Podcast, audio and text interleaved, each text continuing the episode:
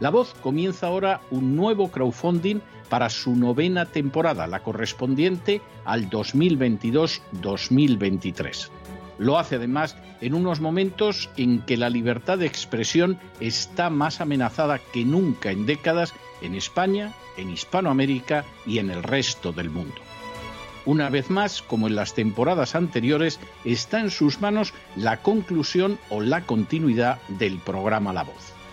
Debido a la crisis económica creciente, al cambio del dólar en relación con el euro y sobre todo a la censura del programa en redes con su correspondiente desmonetarización, en esta novena temporada nos vemos obligados a subir el objetivo hasta la cifra de 130.000 dólares. Con el crowdfunding se mantiene la emisión en directo, en abierto y de forma gratuita del programa a través de YouTube, iBox, SoundCloud, Spotify, Apple Podcasts, Google Podcasts, Tunnel y Stitcher. Además, por supuesto, de encesarvidal.tv. De hecho, es este crowdfunding el que permitirá poder seguir emitiendo en cesarvidal.tv, ya que sin la continuidad de la voz no puede haber continuidad de contenidos en ese canal televisivo. Si la voz, tras la conclusión de esta temporada, no pudiera regresar en el mes de octubre, quizá no sucedería algo tan grave. Una vez más, habría quedado de manifiesto, como tantas veces a lo largo de la historia de las naciones hispanas, que para muchos es preferible quejarse, protestar o amargarse a enfrentarse de manera práctica con un problema concreto. No pasaría nada. La voz simplemente dejaría de emitirse por la sencilla razón de que no hay suficientes personas dispuestas a asumir el apoyo de su causa, que es la de la libertad y de la verdad, la de la información independiente y la opinión rigurosa, la de la lucha contra las tiranías y contra aquellos proyectos que pretenden convertir en esclavos a los seres humanos. Si piensan que merece la pena seguir escuchando día a día la voz, son ustedes bienvenidos a la hora de contribuir al nuevo crowdfunding que permitirá que puedan escuchar este programa radiofónico una temporada más. Muchas, muchas, muchas gracias por todo. God bless you. Que Dios los bendiga.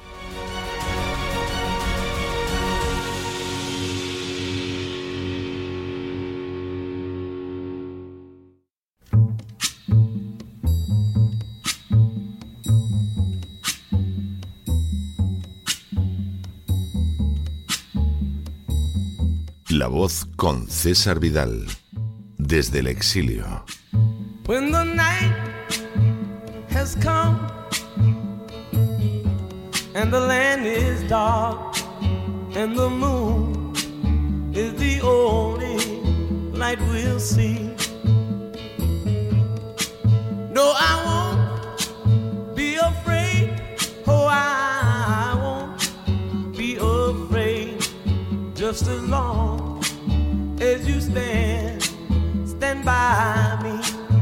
muy buenos días, muy buenas tardes, muy buenas noches y muy bienvenidos a esta nueva singladura de la voz. Soy César Vidal, hoy es el viernes 8 de julio de 2022 y me dirijo a los hispanoparlantes de ambos hemisferios, a los situados a uno y otro lado del Atlántico y del Pacífico, y como siempre lo hago desde el exilio. Corría el año 41 después de Cristo, cuando el emperador Claudio decidió desterrar al filósofo Séneca a la isla de Córcega. Aunque el motivo aducido para la condena fue el que había mantenido relaciones sexuales con la hermana del difunto emperador Calígula, todo hace pensar que la acusación carecía de la menor base y que en realidad lo que pretendía el emperador Claudio era alejar a Séneca de la ciudad de Roma. A fin de cuentas, Claudio había sido proclamado emperador por una turba de soldados sin el respaldo del Senado, y Séneca, al ser uno de los senadores más notables, podía convertirse en un enemigo político potencial. El exilio de Séneca en Córcega duró ocho años y fue aprovechado para redactar algunas obras filosóficas de especial relevancia. En una de ellas, dedicada a estudiar precisamente la acción de la providencia, Séneca afirmaba lo siguiente: Ignis aurum probat, miseria omnes viros, lo que podría traducirse como el fuego pone a prueba el oro y la miseria a todos los hombres. Las palabras de Séneca encerraban una terrible y sobrecogedora verdad. De la misma manera que el fuego acaba dejando al descubierto la calidad del oro, la miseria también muestra la pasta de que están hechos los seres humanos. La miseria permite ver si ante nosotros hay un rebaño sumiso, un conjunto de personas dispuesto a defender sus derechos o un grupo de bestias que engordan sus caudales gracias a la desgracia ajena. En tiempos normales, de razonable bonanza y prosperidad, quizá esa circunstancia no salga a la luz, pero cuando la miseria se extiende y se propaga, se suele descubrir la verdadera naturaleza de naciones, sociedades, culturas e individuos. En las últimas horas hemos tenido nuevas noticias sobre el alarmante aumento de la miseria en España. Sin ánimo de ser exhaustivos, los hechos son los siguientes. Primero, durante la década de los años 70 del siglo pasado, una década caracterizada por la estanflación, el economista Arthur Ocon ideó el denominado índice de miseria, derivado de sumar la tasa de paro a la inflación medida por el índice de precios al consumo.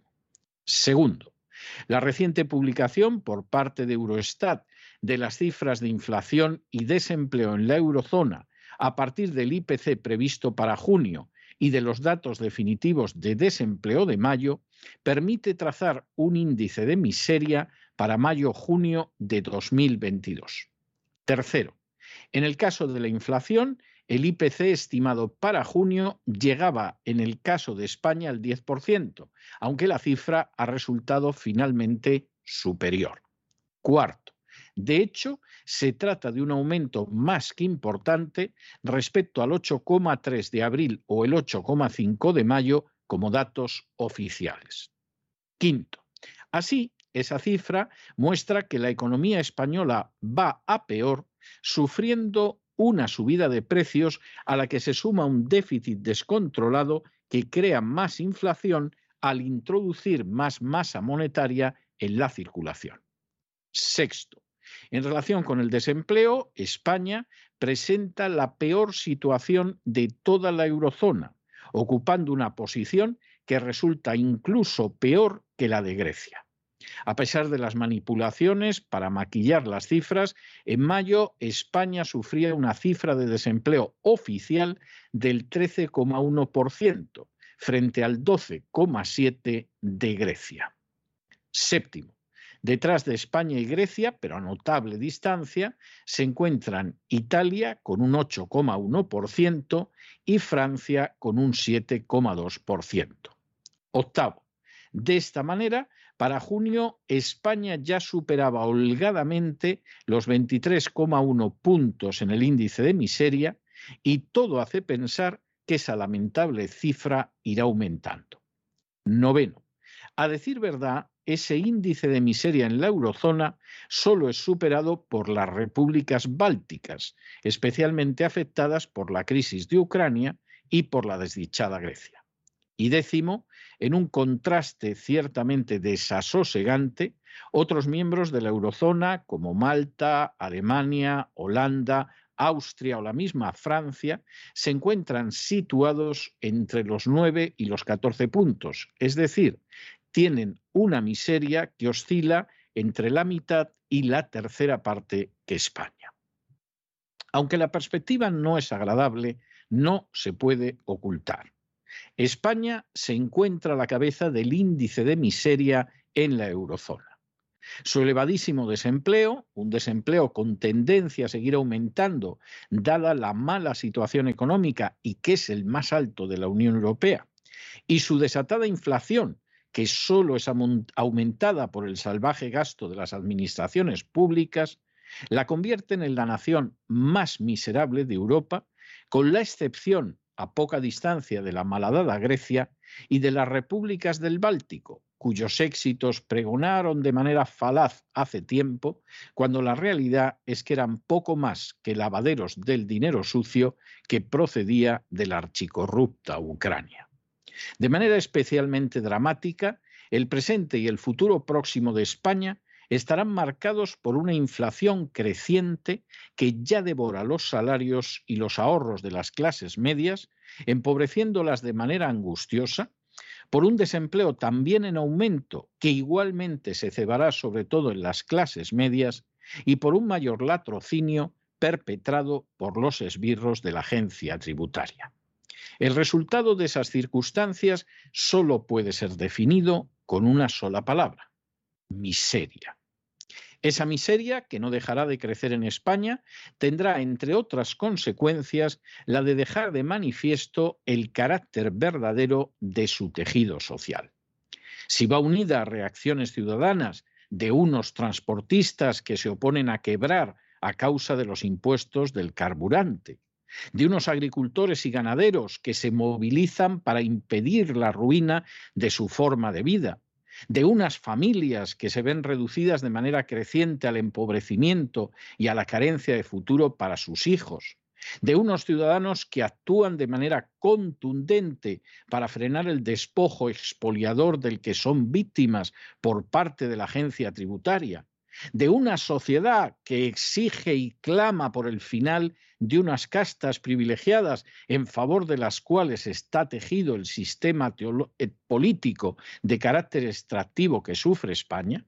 Si es así, la miseria habrá dejado de manifiesto que en España todavía existen suficientes seres humanos dignos de tal nombre y que han sabido reaccionar para defenderse a sí mismos y a los suyos. Pero si por el contrario los transportistas siguen aceptando mansamente que los roben a través de los impuestos del carburante y que los engañen regalándoles unos centimitos.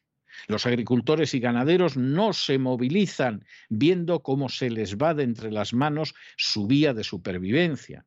Si las familias aceptan con pasividad verse reducidas día a día a un empobrecimiento y a un porvenir de miseria para sus hijos, si los ciudadanos siguen permitiendo que los desvalijen los sicarios de la agencia tributaria sin oponer una contundente resistencia, y si la sociedad sigue sometiéndose y jaleando a las castas privilegiadas que la esquila, si es así, entonces España habrá dejado de manifiesto que no pasa de ser una masa de ovejas y lacayos que serán sacrificados en favor de las oligarquías, y que en no escasa medida se merece ese destino.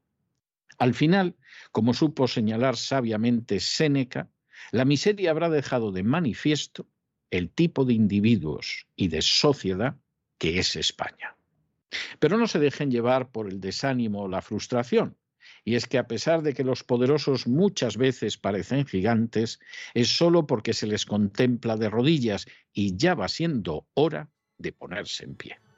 Mientras tanto, en el tiempo que han necesitado ustedes para escuchar este editorial, la deuda pública española ha aumentado en cerca de 7 millones de euros, acercándolos todavía más a la miseria. Muy buenos días, muy buenas tardes, muy buenas noches. Les ha hablado César Vidal desde el exilio. Que Dios los bendiga.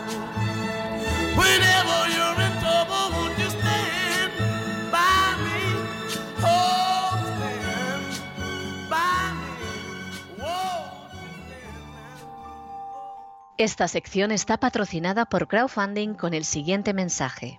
Nuestro Señor Jesucristo, el único Dios verdadero, es misericordioso y nuestro Salvador.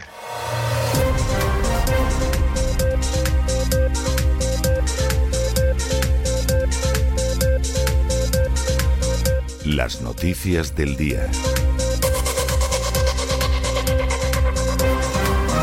Estamos de regreso y estamos de regreso después de ese editorial que hemos dedicado al índice de miseria, un índice que viene producido por el hecho de sumar las cifras de desempleo a la cifra de la inflación y que muestra que en España la miseria cabalga a toda velocidad. España es el país más miserable de Europa, con la excepción de la pobrecita Grecia y con la excepción de las repúblicas del Báltico, que son unas naciones absolutamente artificiales, que se mantienen, entre otras cosas, para que allí blanqueen el dinero los corruptos de otros lugares, como por ejemplo los oligarcas ucranianos. Desde luego, decir que España está por delante de las repúblicas del Báltico y de Grecia, además por muy poquita distancia, muestra hasta qué, hasta qué punto la miseria en España es un problema extraordinariamente grave. Es más, el índice de miseria, no voy a hablar ya del desempleo, pero el índice de miseria de España en relación con otros países de Europa es, pero a veces el doble, a veces el triple. Es algo terrible. Y da la sensación de que España y sobre todo los españoles de esto no se enteran y no se quieren enterar. Y claro, aquí al final lo que decía Séneca en ese interesantísimo tratado acerca de la providencia que dedicó a su hijo Lucilio, pues es muy claro. Hay una serie de circunstancias que prueban a los materiales y a las personas. El oro queda probado exactamente cómo es ese oro pasándolo por el fuego. ¿Y qué pasa con los seres humanos? La miseria los prueba. Cuando de pronto uno se encuentra en una situación como es la miseria, pues uno ve el temple de una persona, ve uno si es honrado o no lo es, ve si efectivamente tiene interés en alguien que no sea él o es simplemente un egoísta, ve si efectivamente se subleva contra aquellos que le han causado la miseria o si agacha todavía más la cabeza de lo que lo ha hecho hasta entonces. Y en esta situación de miseria, pues va a quedar muy de manifiesto lo que es España y lo que son los españoles. ¿Van los transportistas a hacer lo que están haciendo los transportistas holandeses? Pues eso significa que tienen cierta dignidad. En vez de hacer lo que hacen los transportistas holandeses, lo que van a hacer es que van a agachar la cabeza por unos centimillos, pues entonces es que son unos cobardes y unos miserables. Van a hacer los agricultores los ganaderos, los pescadores, lo mismo que están haciendo en otros países de Europa, incluso paralizando la nación para no morir asfixiados por esas consecuencias de las sanciones contra Rusia en el precio del transporte, provocando incluso, como ha pasado en Gran Bretaña, la dimisión del ministro de Transportes. Pues si hacen eso, es que algo queda de gallardía y de decencia en agricultores, en ganaderos y en pescadores. Si no lo hacen, lo que les suceda se lo merece.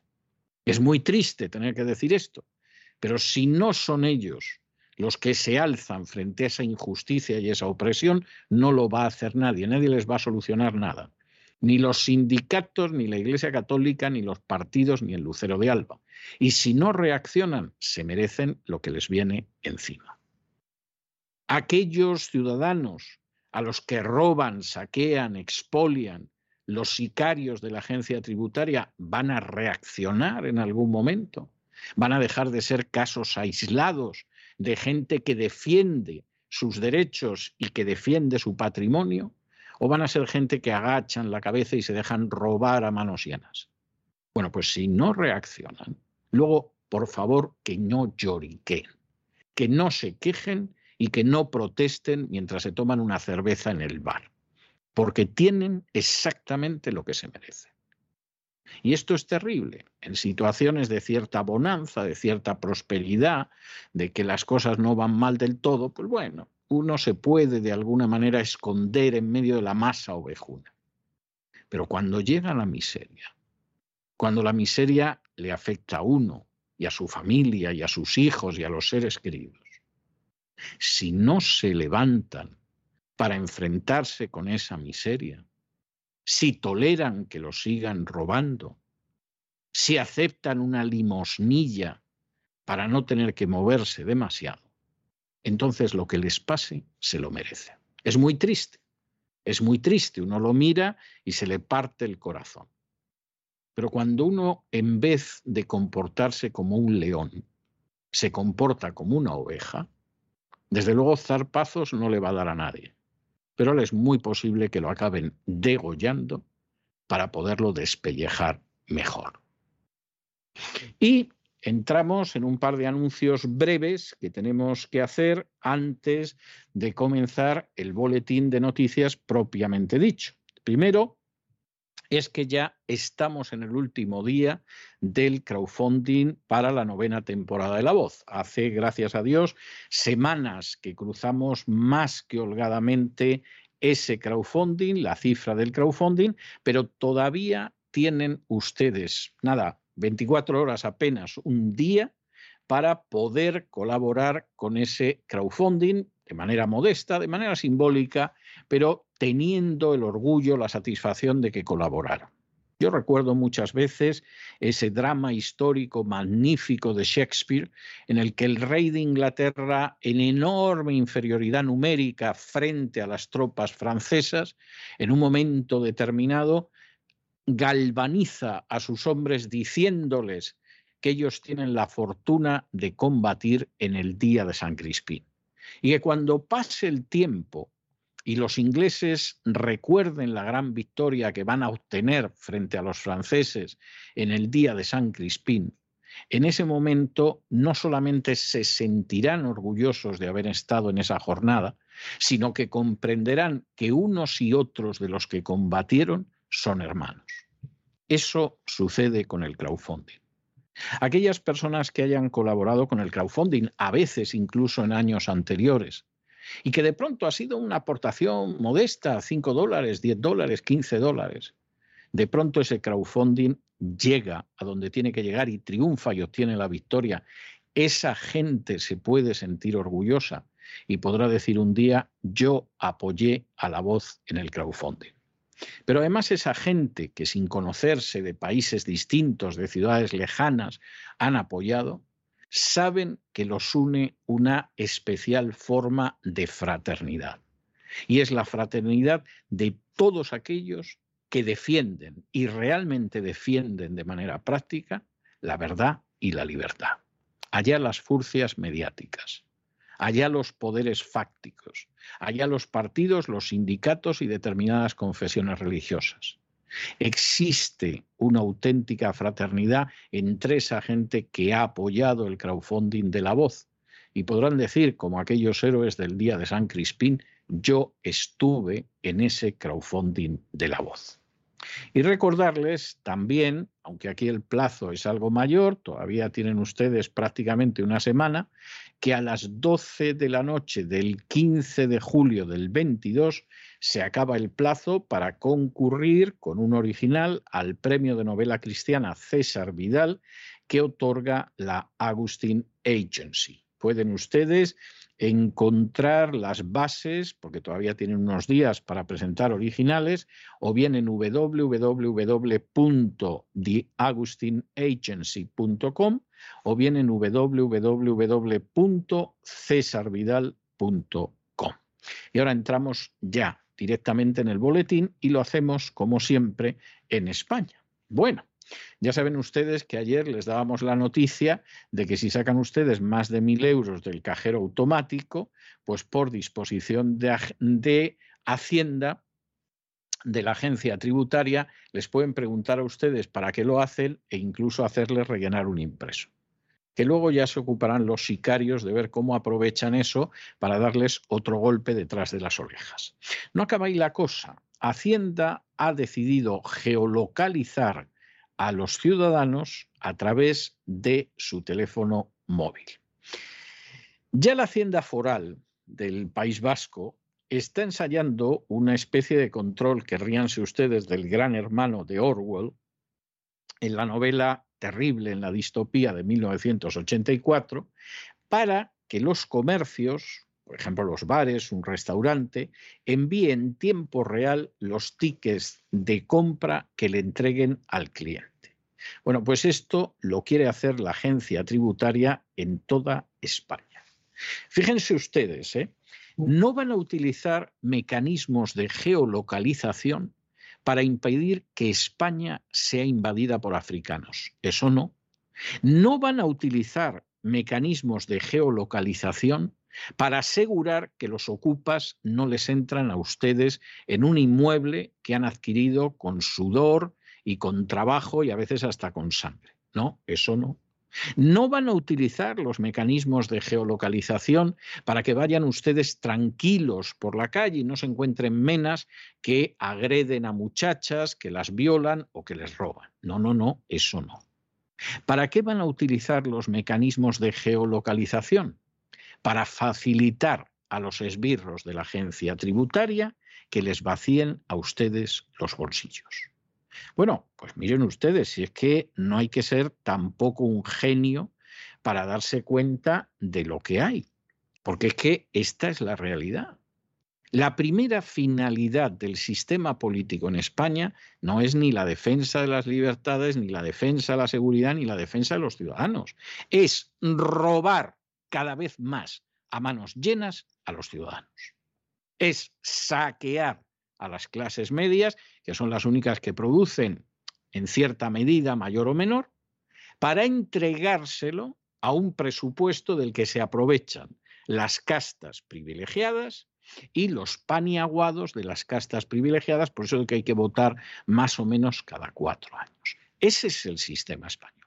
Si el sistema español lo que pretendiera es el bien de los ciudadanos, todas estas, estas medidas eh, y supercalifragilísticas espialidosas irían a defender su seguridad, irían a defender las fronteras, irían a evitar que les usurpen su propiedad.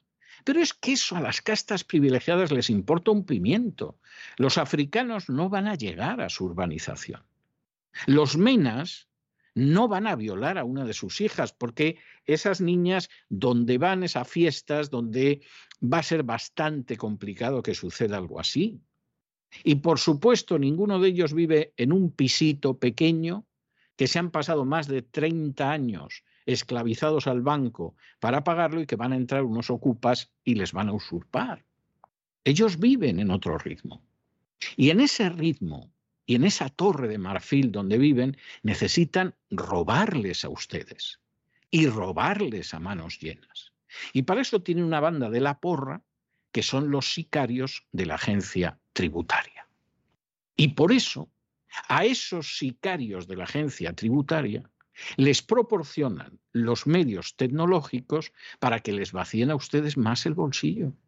Pero no se lo proporcionan a aquellos que podrían defender su seguridad, su integridad territorial o la hacienda de ustedes. Es que eso les importa un pimiento. Y el que no se haya dado cuenta de esto hasta ahora, pues es que verdaderamente no sabe lo que es. En fin, examinamos estas y otras noticias que les afectan a ustedes de manera directa con la ayuda inestimable de María Jesús Alfaya. María Jesús, muy buenas noches. Muy buenas noches, César. Muy buenas noches a todos los oyentes de La Voz. Hacienda ya no solo, como les contábamos ayer, le va a preguntar a usted para qué saca más de mil euros del cajero automático, sino que además va a espiar dónde se encuentra usted en cada momento a través de la geolocalización de su teléfono móvil. Lo hará vía Wi-Fi, vía GPS o vía Bluetooth. Y Hacienda puede hacer esto porque tiene un escudo legal para ello, proporcionado por el gobierno social comunista, el escudo de la tasa Tobin y de la tasa Google. Estos impuestos obligan a las compañías a localizar los dispositivos de sus usuarios para corroborar que las grandes plataformas digitales tributan en España. Esto supone una intromisión aberrante en la privacidad de los particulares. Además, Hacienda obliga a las empresas a hacer algo excesivo y que puede encontrarse con problemas de extraterritorialidad. Si usted compra algo por Internet, las compañías localizan dónde se encuentra su dispositivo para determinar desde dónde se ha producido la compra. Estos datos los envía a la agencia tributaria. Si es en España, desde donde se hace la compra, Hacienda reclama su parte. Las compañías que tienen que espiar, vigilar a sus clientes pertenecen a todo tipo de sectores. Desde las compras online, envíos a domicilio, etc. Durante el primer año de vigilancia de los móviles de los ciudadanos, Hacienda ha controlado 8.000 millones de euros en operaciones, pero las cuentas no les salen tan bien, porque pese a que son capaces de todo para sacarle a usted dinero de los bolsillos, solo han logrado recaudar un 25% de lo que esperaban. Aún así, se trata de la no desdeñable cifra de 240 millones de euros.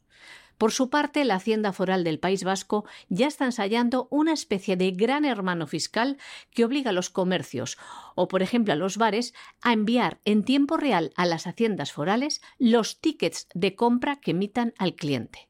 Algo que la agencia tributaria también quiere hacer en el ámbito nacional. Bienvenidos al sueño orwelliano de 1984. Bueno, la siguiente noticia es otra de estas noticias que muestra cómo funciona la agencia tributaria. ¿Qué está pasando con la población en España? Pues que cada vez es más pobre. Hemos dedicado el editorial a ese índice de miseria donde España va en cabeza de Europa. Es muy triste que vaya en cabeza en eso, pero va en cabeza. La población se empobrece. La gente pierde su trabajo. Las empresas tienen que cerrar. Y la inflación no es que suba el precio de las patatas, del pan, del pollo, es que aniquila la capacidad adquisitiva de sus salarios y pulveriza los pobres ahorrillos que pudieran tener. Bueno, pues en medio de todo esto, lo que sucede es que Hacienda gana cada vez más y más y más. En los últimos cinco meses, en los primeros meses del año, la agencia tributaria ha ingresado 100.000 millones de euros. Solo en el mes de mayo, hace poco más de un mes, recaudaron, recaudaron más de un 19% que el mes de mayo anterior. Esto es algo verdaderamente para echarse a temblar. En parte tiene que ver con la inflación, pero en parte tiene que ver el hecho de que la presión fiscal sobre las rentas del trabajo, del trabajo de los trabajadores, ha aumentado en un 13%. Y además, además, las empresas se encuentran con un tratamiento fiscal peor. Esto vuelve a confirmar lo que nosotros les estamos diciendo. El sistema español puede tener el ropaje externo de una monarquía parlamentaria. ¿eh? Ropaje lo tiene, hay un rey, hay una reina, unas infantas, hay un parlamento, por cierto, carísimo para lo que hacen, etcétera, etcétera. Pero luego a la hora de la verdad, el sistema es un sistema del antiguo régimen, el anterior a la Revolución Francesa, en el cual las castas privilegiadas chupan, succionan se quedan con la mayor parte del producto del trabajo de las clases medias que son las que producen. Y eso hace que cuando de pronto esas clases medias no pueden más porque se han quedado sin trabajo, porque han perdido su empresa, porque están despeñándose a pasos agigantados por el índice de miseria, ¿qué sucede? Que la agencia tributaria todavía, estruja más. Porque claro, como hay gente que ya no puede hacer nada si le han quitado todo, hay gente que se ha quedado sin trabajo, hay gente que está en la miseria, no importa. Nos empleamos más a fondo los sicarios, que para eso nos dan un bonus, que es el magnífico acicate para la prevaricación, y lo que sucede perfectamente con eso, pues es que efectivamente a partir de ahí a la gente le robamos más. Decenas de miles de millones de euros. Si los españoles tuvieran algo de gallardía, que hay gente que la tiene, pero parece ser que debe ser una minoría muy reducida, esto no lo toleraría. Y estarían respondiendo a ello. Lo están haciendo en otros países. Lo están haciendo en otros países porque saben que su país se va a hundir y que tienen que dar de comer a sus familias y que va a desaparecer su forma de vida y lo están haciendo. En España tranquilos, a la espera del centimillo que quiera dar el déspota de turno, que puede ser el alcalde, el presidente de la comunidad autónoma, el presidente del gobierno o quien sea, y a no moverse. Es como aquella oveja que la van a degollar para el fin de semana Y que la pobrecita, como le dan un poquito de agua y un poquito de hierba, pues hace be, y piensa que no va a pasar nada. Cuando se quiere dar cuenta ya tiene el cuchillo a la altura del gaznate y con un movimiento rápido la han degollado. Pues esa lamentablemente es la situación de España y alguno dirá, exagera usted, ¿no? Que vamos a exagerar. Si en un momento en que el país se está despeñando, en que España está a la cabeza del índice de miseria, no porque sea muy bajo, sino porque es altísimo. Resulta que la agencia tributaria registra récords históricos de recaudación. Lo que esto hace pensar sobre la agencia tributaria, en fin, no lo vamos a decir en voz alta, pero lo que hace pensar sobre los españoles, bueno, bueno. Luego todo será llorar, todo será hacer el cuñado, todo será estar en la cafetería y decir, yo de esto no entiendo, pero esto lo arreglaba así, que es una de esas frases típicas hispánicas, todo será protestar mientras te estás tomando la cervecita. Bueno, pues la miseria no es que llame a la puerta, es que ya ha entrado en la casa. Y en medio de esa miseria, en vez de reaccionar la gente, ovejunamente se somete a una agencia tributaria cuyos buscabonus todavía le roba más. Es curioso que mientras la población se empobrece, pierde su trabajo, las empresas quiebran y sube la inflación, Hacienda sale beneficiada de todo esto. Aunque buena parte de la desgracia de muchos contribuyentes viene sobrevenida precisamente por la acción criminal e ilegal de la agencia tributaria contra ellos. En tan solo cinco meses, la Hacienda española ha ingresado 100.000 millones de euros. Solo en el mes de mayo recaudaron un 19% más que el mayo anterior. Un porcentaje espectacular, teniendo en cuenta además que se paralizó temporalmente los impuestos que graban el valor de la producción de la energía eléctrica y también el canon del agua que fue retirado por sentencia judicial. Entre otros, hay tres factores que explican esta subida de la recaudación un 19%. El primero, los ingresos por IVA, que crecen más de un 21% como resultado de la crisis inflacionista. Segundo, la subida de la presión fiscal sobre las rentas del trabajo, que eleva la recaudación obtenida por dicha vía un 13%.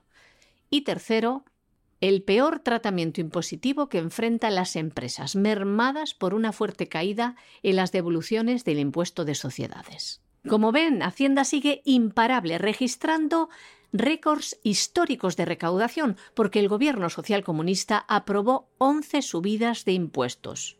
Y también este récord de recaudación gracias a la desgracia de unos, los ciudadanos, que es el beneficio de otros, los sicarios de la agencia tributaria, a quienes les ha venido muy bien la inflación.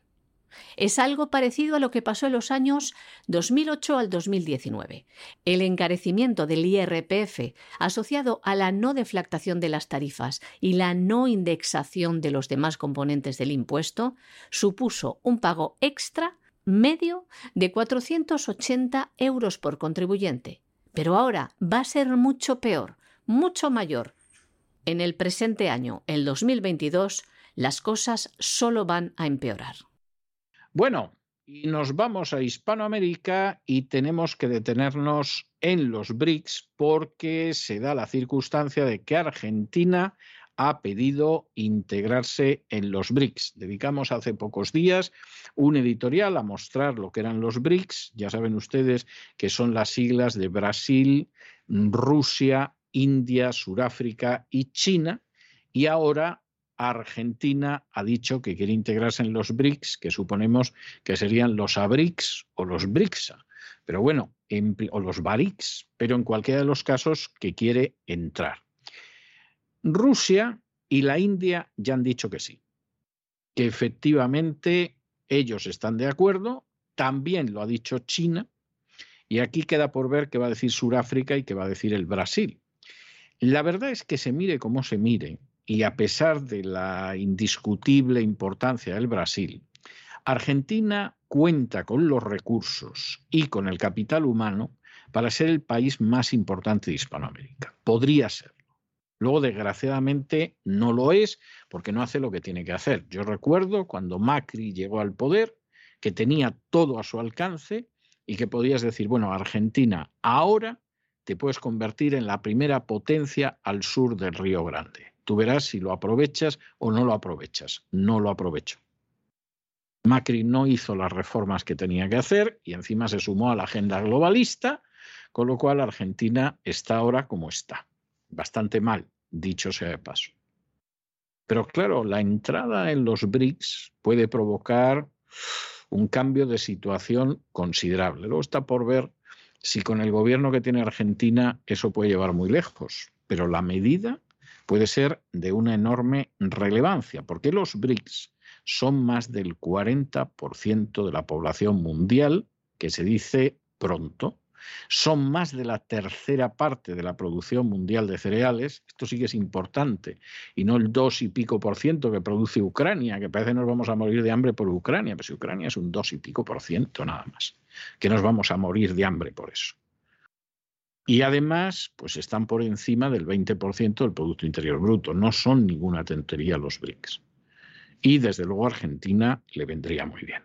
Alberto Fernández sigue sumando apoyos para que su país forme parte del BRIC. China acaba de formalizar su apoyo al ingreso de Argentina en este grupo, un grupo de potencias económicas formado por Rusia, India, China, Brasil y Sudáfrica. Rusia y la India ya habían dado su visto bueno al ingreso de Argentina en el BRICS, algo que todavía no han hecho ni Brasil ni Sudáfrica. Fue en la cumbre del G20 cuando el ministro de Asuntos Exteriores de China se reunía con el canciller argentino Santiago Cafiero. Ambos coincidían en que existe un gran potencial de desarrollo en materia financiera y de inversiones entre ambos países. El canciller argentino subrayó la importancia de impulsar un comercio bilateral más equilibrado y diversificado y remarcó la necesidad de agilizar los procesos de apertura de mercado. También coincidieron en la importancia de alcanzar una mayor equidad de la distribución del ingreso a nivel internacional y de generar igualdad de condiciones en materia de acceso al financiamiento para el desarrollo. China es actualmente el segundo socio comercial y el segundo destino para las exportaciones argentinas. China y Argentina se han comprometido a seguir trabajando para ampliar esta cooperación binacional respecto de los mares, la conservación de sus recursos y los espacios antárticos. El ministro argentino reconoció el apoyo de China al contencioso de las Malvinas con el Reino Unido. El término BRIC fue acuñado por el economista de Goldman Sachs, Jim O'Neill, en el año 2001 para describir el sorprendente ascenso de Brasil, Rusia, India y China. Las potencias BRIC tuvieron su primera cumbre en el año 2009 en Rusia. Sudáfrica se unió en el año 2010. China es el gigante de los BRICS, que tiene más del 70% del poder económico colectivo del grupo, que asciende a 27,5 billones de dólares. India representa alrededor del 13%, mientras que Rusia y Brasil representan alrededor del 7%, según datos del Fondo Monetario Internacional. Además, los BRICS representan más del 40% de la población mundial y alrededor del 20% del Producto Interior Bruto. Además de producir todos ellos más de un tercio de la producción mundial de cereales. Bueno, y esta noticia es una noticia verdaderamente relevante como para abrir con esto los telediarios, las tertulias de radio, la prensa, si no fuera que son furcias mediáticas. Porque un juez de Uruguay, que se llama Alejandro Recarey, hace unas horas ha suspendido la vacunación anti-COVID el Uruguay de manera inmediata para menores de 13 años hasta que el gobierno le entregue los contratos que ha firmado con las farmacéuticas. Esto, dicho sea de paso, es lo que tenían que haber hecho los jueces de todo el mundo hace años. Y les recordamos a ustedes aquel editorial en que sin mencionar a la multinacional farmacéutica y sin mencionar al país, les leímos de manera casi completa y desde luego literal lo que eran los contratos que esas empresas de la Big Pharma obligaban a firmar a los países. Contratos en que les hacían pagar por adelantado, en que les decían que no era seguro que las vacunas sirvieran de nada, en que no se hacían responsables de los efectos colaterales, en que si había muerte también se lavaban las manos y en el que el colmo del cinismo y la inmoralidad que caracterizan a la Big Pharma, además se obligaba al país a que si había alguna reclamación, el país se hiciera cargo de ella, no la empresa farmacéutica. Y si en el curso de esa reclamación a la empresa farmacéutica no le gustaba cómo se llevaba el asunto en los tribunales, mandaba a sus abogados, pero los pagaba el gobierno de ese país. Eso es indecente. Eso es propio de los gobiernos coloniales más explotadores que haya habido. Y hasta ahora no ha habido un juez, y además un juez que tampoco es de un país europeo, no es de un país norteamericano, ni siquiera es uno de los países más importantes de Hispanoamérica, es el Uruguay, que ha dicho, mire, no, no, no, no, no. Los menores de 13 años, bajo ningún concepto se van a vacunar, porque a saber lo que les van a meter en el cuerpo a los niños. Y usted me va a decir qué ha firmado con las compañías farmacéuticas. Porque yo quiero saber lo que el gobierno de mi país, al que le pagamos el sueldo a través de los impuestos, ha acordado con la Big Pharma. Esto en España lo tendría que estar haciendo por lo menos un centenar de jueces. Esto en Francia lo tendría que estar haciendo un centenar de jueces. Esto en Gran Bretaña lo tendría que estar haciendo por lo menos un centenar de jueces. ¿Y qué están haciendo los jueces? Todo lo contrario. Miran para otro lado bueno, pues de una administración de justicia que vela así por los ciudadanos, espérense ustedes cualquier cosa. El juez uruguayo Alejandro Recarey ordenaba el día de ayer al Gobierno de Uruguay y al Ministerio de Salud que suspenda de manera inmediata la vacunación anti-COVID para menores de 13 años. A su vez, le pide al Gobierno que publique íntegramente los contratos de compra de las vacunas Sinovac, AstraZeneca y Pfizer. El juez exige también al Gobierno que elabore un documento que tiene que entregar directamente a los menores que se quieran vacunar, donde se informe completa y con claridad todas las sustancias que contiene cada vacuna, sus beneficios, sus riesgos y los efectos adversos, añade, que ya han sido detectados. Algo, dicho sea de paso, que tendrían que haber hecho todos los gobiernos del mundo antes de inocular este medicamento en fase experimental a los ciudadanos. Y de este modo, con esta acción judicial, respondía con prontitud a una acción de amparo presentada de manera particular por el abogado Maximiliano D'Antone esta misma semana. En Uruguay, la vacunación contra la COVID-19 nunca fue de carácter obligatorio, algo tenemos que añadir que de haber sido así hubiera sido una ilegalidad que atenta contra derechos fundamentales, pero dicho sea de paso, algo que hicieron muchos gobiernos del mundo. Uruguay se convirtió en junio del año 2021 en el primer país de Latinoamérica en inyectar a los menores de entre 12 y 17 años. Además, en el mes de enero de este año comenzó a inocular a los niños de entre 5 y 11 años. Hasta ayer, el día en el que se pronunció el magistrado, ya se ha inyectado con dos dosis de este medicamento experimental de Pfizer el 43,57% de los niños de 5 a 11 años. Inoculados también con dos dosis de la vacuna, el 75,44% de los niños de entre 12 y 14 años, algo criminal. Ahora, paralizada esta aberración gracias a la acción de este juez uruguayo, el magistrado Alejandro Recarey, que ha hecho que volvamos a recuperar un poco la fe en la justicia. Llegamos a internacional y empezamos con una de las noticias del día, que es el asesinato del que fue primer ministro de Japón, Shizo Abe. Shizo Abe eh, estaba en un acto de campaña, estaba apoyando en estos momentos al candidato de su partido, que es un partido que se define como liberal, es dudoso que sea liberal ni cosa parecida. Shizo Abe además ha sido el primer ministro del Japón que ha estado más tiempo en el poder y de pronto, cuando estaba en ese momento en medio eh, del mitin, es objeto de un disparo que le alcanza por detrás, eh, yendo hacia el hospital sufre una parada cardíaca y muere.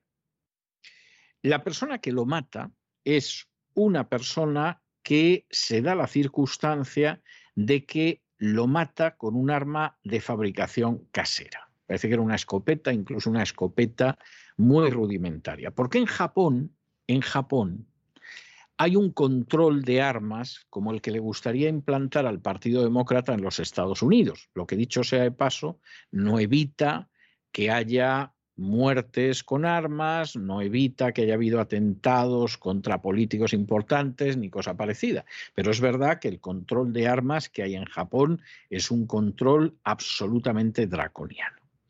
Y la pregunta es, bueno, ¿y por qué? ¿Por qué han querido matar a Abe. Si ya no es primer ministro, fue primer ministro primero en el 2006-2007 y luego del 2012 hasta el 2020, pero no era primer ministro, no iba a volver, estaba simplemente de apoyo en un acto electoral. ¿Por qué lo matan? Pues miren ustedes, de momento, y hasta que avancen las investigaciones, aquí hay dos hipótesis plausibles. La primera hipótesis es que es un loco. Hay locos en un país como Japón, donde existe un control del armamento tan feroz, pues es posible que piensen que que llegue un loco hasta un político y le dispare o lo quiera agredir es imposible. Se confiaron en la prohibición de armas que hay en el Japón y el loco mata a Abe. Esa es una posible explicación. Pero hay una segunda explicación que no se puede apartar. Porque el que ha matado a Abe es un antiguo militar. ¿Y qué es lo que ha hecho Abe durante este tiempo? Pues Abe ha sido un lacayo servil de la agenda globalista y de la política del complejo militar industrial americano. Y aquí me tengo que detener. El Japón es derrotado en la Segunda Guerra Mundial, como todo el mundo sabe, eh, la versión oficial es que se rinde después de que Estados Unidos deja caer dos bombas atómicas sobre el Japón. Esto ya hace años que sabemos que no es verdad. De hecho, los japoneses en un primer momento ni siquiera comprendieron qué era lo que había caído. Lo que provoca la petición de paz de Japón concretamente del emperador, es que la Unión Soviética ha entrado en guerra y el emperador dice, donde pongan el pie los soviéticos no se van a retirar y se pueden merendar medio Japón e inmediatamente pide a los Estados Unidos eh, iniciar conversaciones de paz. Esto lo sabemos fundamentalmente por historiadores japoneses y americanos que han analizado lo que eran las dietas de ese Consejo de Ministros con el emperador Hirohito y el Japón se rinde y, por supuesto, para evitar el corte militarista, imperialista que había tenido Japón en las décadas anteriores, invadiendo, por ejemplo, China, luego desarrollando su especial guerra mundial en el Pacífico, la constitución del Japón es una constitución pacifista, en el sentido más literal del término, que prácticamente deja al Japón sin fuerzas armadas tiene algunas fuerzas por motivos de seguridad, casi policial, pero el Japón no tiene fuerzas armadas. Es más, todos los meses de agosto la gente recuerda el final traumático de la Segunda Guerra Mundial, recuerda las bombas atómicas, etcétera, y hay toda una posición en el Japón, no solo de los sucesivos gobiernos, no solo de la Constitución, sino de la población japonesa totalmente contraria a la guerra. Esto a Japón durante décadas le ha beneficiado mucho, no solo porque no ha tenido un gasto militar, que ya es, ya es beneficio, sino porque además el Japón ha tenido que desarrollar una política hacia otros países que no es la política de la imposición, sino la política de tengo que hacerlo bien. ¿Eh? porque yo no puedo intentar dar un golpe de Estado por ahí, no puedo traer una flota de portaaviones, no puedo desembarcar a los marines japoneses, tengo que hacerlo muy bien y tengo que saber moverme en el terreno de la diplomacia. Y esta situación dura hasta Abe. Y llega hasta Abe en un momento bastante, bastante claro, en el cual Abe decide cambiar por influjo, mire usted por dónde, de la administración Obama y de una señora que se llama Hillary Clinton. Y entonces Abe dice, no, no, hay que reformar la constitución del Japón. Se acabó el pacifismo que nos ha venido también a los japoneses durante tanto tiempo. Vamos a tener un ejército que además tiene que crecer exponencialmente. Por supuesto, las armas se las vamos a comprar al complejo industrial militar de los Estados Unidos. Vamos a desarrollar esa política que quiere, desea y ansía el complejo militar de Estados Unidos. Y por si alguien no se da cuenta de por dónde va esto, que sepa que yo suscribo públicamente y firma los documentos al efecto la Agenda 2030. Bueno, pues esto visto desde España, por ejemplo, donde hasta el rey lleva el pin de la Agenda 2030, pues seguramente se vería de una manera positiva. Visto desde la administración Biden, pues ideal de ideal. Pero para muchos japoneses, esa política de AVE es absolutamente peligrosa para el futuro del Japón. Y puede empujar al Japón a desarrollar una política que le hace un daño verdaderamente salvaje. Y en medio de esa situación, esto es una hipótesis, veremos si los datos que vayan emergiendo lo confirman o no, en medio de esa situación, una persona que ha sido miembro del ejército japonés, de esa especie de ejército que casi casi es una especie de guardia nacional, concretamente además en la Marina, decide matar a un traidor como Abe. Porque este canalla, según esta hipótesis, no solamente es que está empujando al Japón hacia la Agenda 2030, es que además pretende que el Japón deje de ser un país sin ejército y se vaya a meter en un lío internacional muy preocupante. Y encima en contra de China, que puede borrar al Japón del mapa en minutos.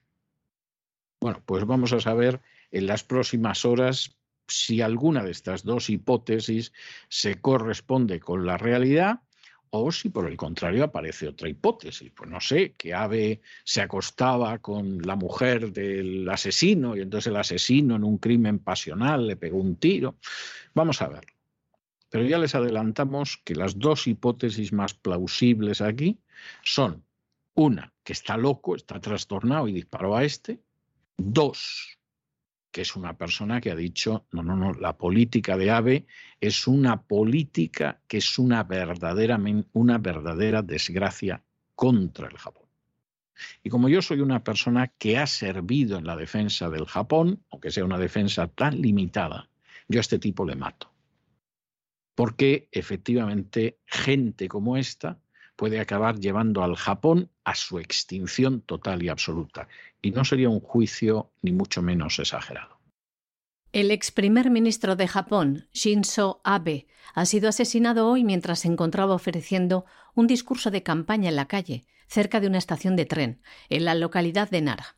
Le dispararon dos tiros por la espalda. Le impactó uno que fue mortal. Entró en parada cardiorrespiratoria cuando estaba siendo evacuado en una ambulancia camino al hospital, donde finalmente falleció. La policía japonesa ha identificado a Tamagami Tetsuya, un hombre desempleado de 41 años y exmiembro de las Fuerzas Marítimas de Autodefensa del ejército nipón, como el presunto agresor que disparó al ex primer ministro japonés Shinzo Abe. Al ser detenido portaba el arma en la mano, una escopeta.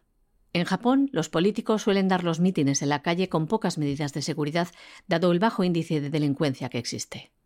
Shinzo Abe ha fallecido a los 67 años. Ocupó el cargo de primer ministro de Japón entre septiembre del año 2006 y septiembre del año 2007. En el año 2012 volvió a gobernar Japón hasta el mes de septiembre del año 2020. Fue cuando presentó su dimisión por problemas de salud se convirtió en el primer ministro que más tiempo ha estado en el cargo tras superar precisamente el récord que hasta ahora ostentaba su tío abuelo Eisaku Sato, que fue el primer ministro de Japón entre noviembre del año 1964 y julio de 1972. Condenamos este terrible asesinato del primer ministro de Japón, Shinzo Abe. Descanse en paz. Y concluimos nuestro boletín informativo con una noticia verdaderamente importante, y es que el gobernador de Texas acaba de firmar una orden ejecutiva para deportar a los inmigrantes ilegales a México después de que cinco condados de Texas declararan que están viviendo una invasión. Desde que Biden está en el poder, por desgracia para esta gran nación que son los Estados Unidos de América, las patrullas fronterizas solo de Texas han detenido a más de dos millones de inmigrantes ilegales. Ahora, díganme ustedes que dos millones de ilegales asaltando la frontera de Texas no son una invasión porque la inmensa mayoría de las invasiones que ha habido a lo largo de la historia iba muchísima menos gente.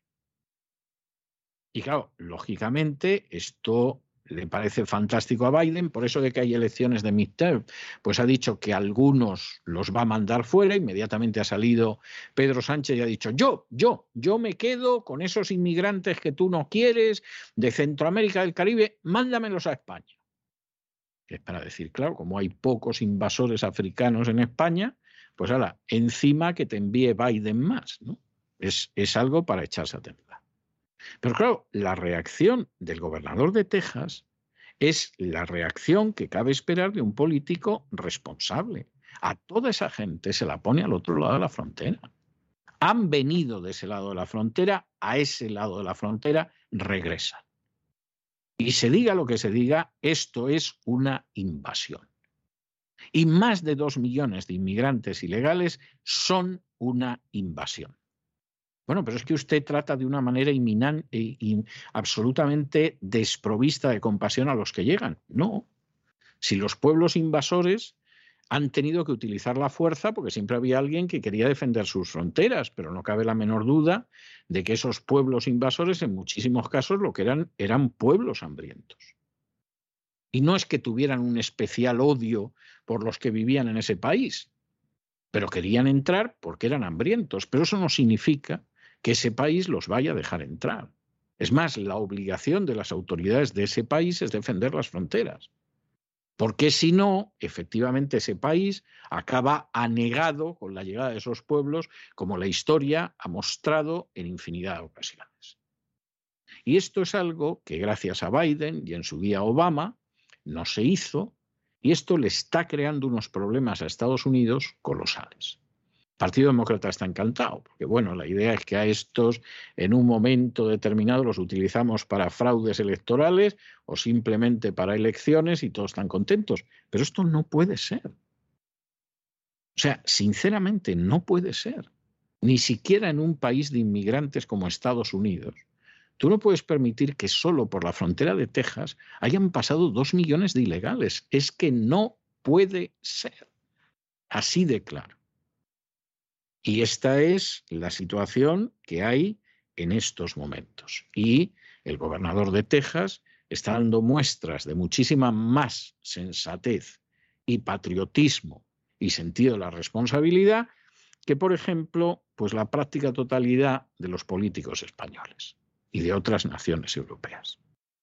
El gobernador de Texas ha emitido una orden ejecutiva que ordena a los agentes de la ley detener a los inmigrantes ilegales y devolverlos a México. De este modo, invoca poderes constitucionales, ya que están perpetrando diversas violaciones de la ley federal. El gobernador Abbott responde así a los requerimientos de cinco condados de Texas, que le pedían que declarara esta entrada masiva de ilegales como una invasión. Quieren que se llame las cosas por su nombre. No se puede hablar de crisis migratoria cuando se trata de un asalto a las fronteras continuado que perpetran miles de personas a diario.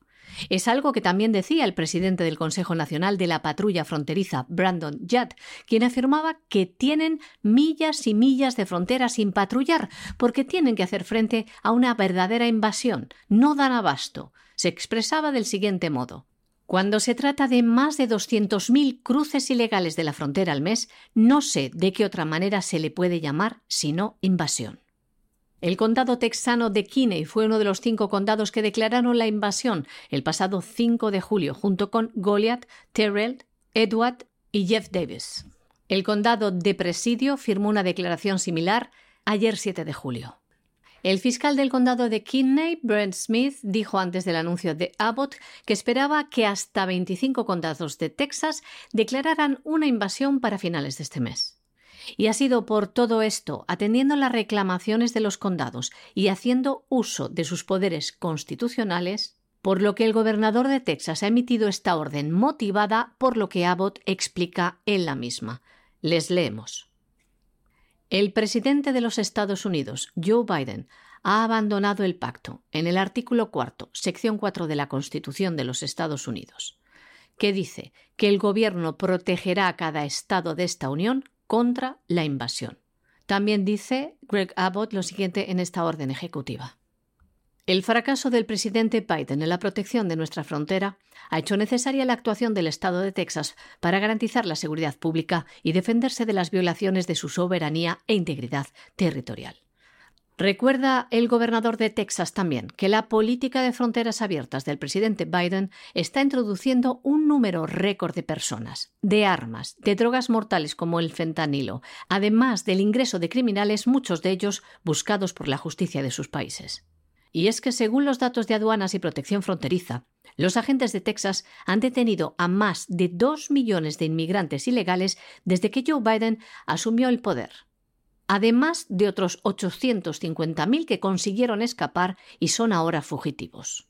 Es por todo ello, en respuesta a esta invasión, por lo que el gobernador puede llamar a las fuerzas militares del Estado en virtud del artículo cuarto, sección 7 de la Constitución de Texas así como hacer uso de las secciones pertinentes del Código de Gobierno de Texas.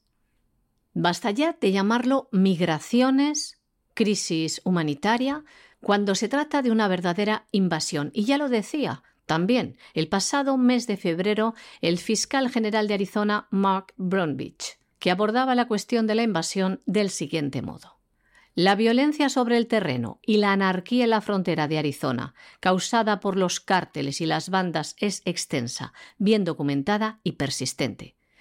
Puede encajar en la definición de realmente invadido e invasión contempladas en la Constitución de los Estados Unidos.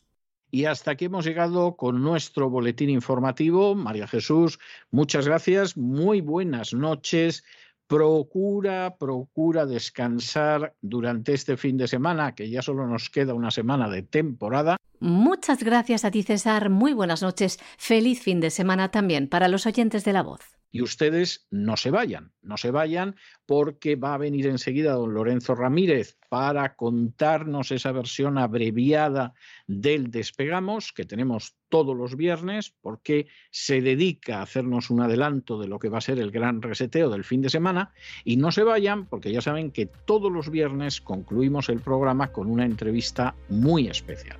Esta es una entrevista extraordinariamente especial, se la recomendamos de manera especialmente subrayada y además es una entrevista que está relacionada con la verdad de lo que fue la conquista de América. ya saben ustedes que entre los que tienen la visión totalmente negativa y los que tienen la visión de la leyenda dorada, pues la gente por regla general no sabe de lo que está hablando y disparata en un sentido o en otro. Bueno, pues vamos a tener una entrevista con alguien que conoce magníficamente el tema, que ha escrito obras extraordinarias al respecto y que nos va a arrojar mucha luz de verdad histórica sobre el mito interesado del color que sea. No se vayan, que regresamos enseguida.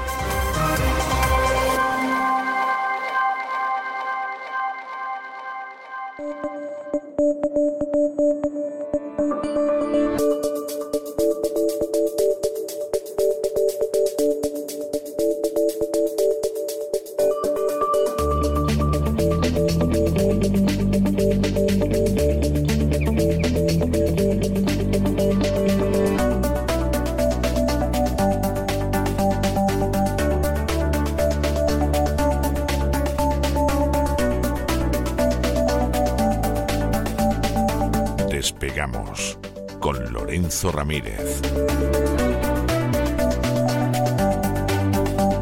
Corremos raudos y veloces hacia nuestro avión, atravesamos el umbral, nos tiramos en plancha sobre los asientos, nos abrochamos los cinturones.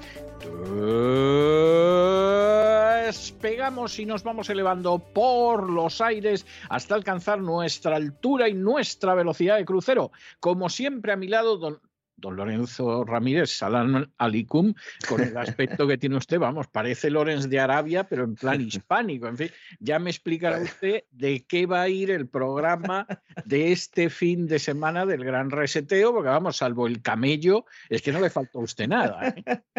Buenas noches. Los camellos, eh, ya en mi juventud intentaba ya alejarme, alejarme de ellos. Espero no acabar como Khashoggi.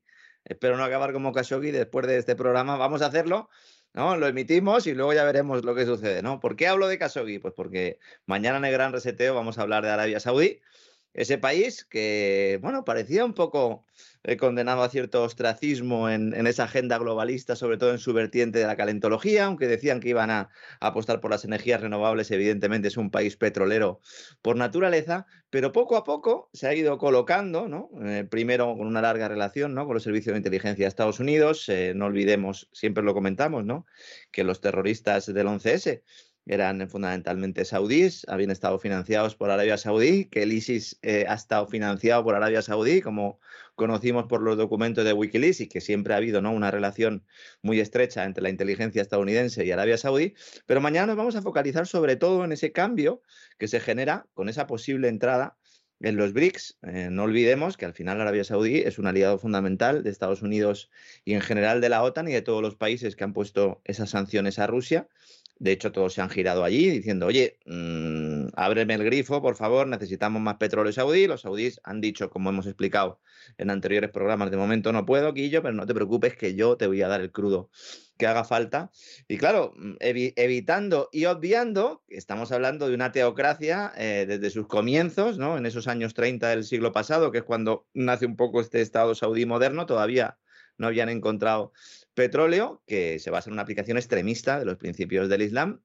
Y bueno, de hecho, eh, son, eh, bueno, son artífices o más que nada son un país, eh, los eh, Arabia Saudí es un país donde triunfa mucho ese movimiento religioso de corte sunita que es el, el wahabismo, que sería incluso aún más radical. Que triunfe, que ha nacido allí, además, vamos. O sea, es, como si me dice usted que el culto a la Virgen del Pilar en España arrasa. Hombre, claro, está en España.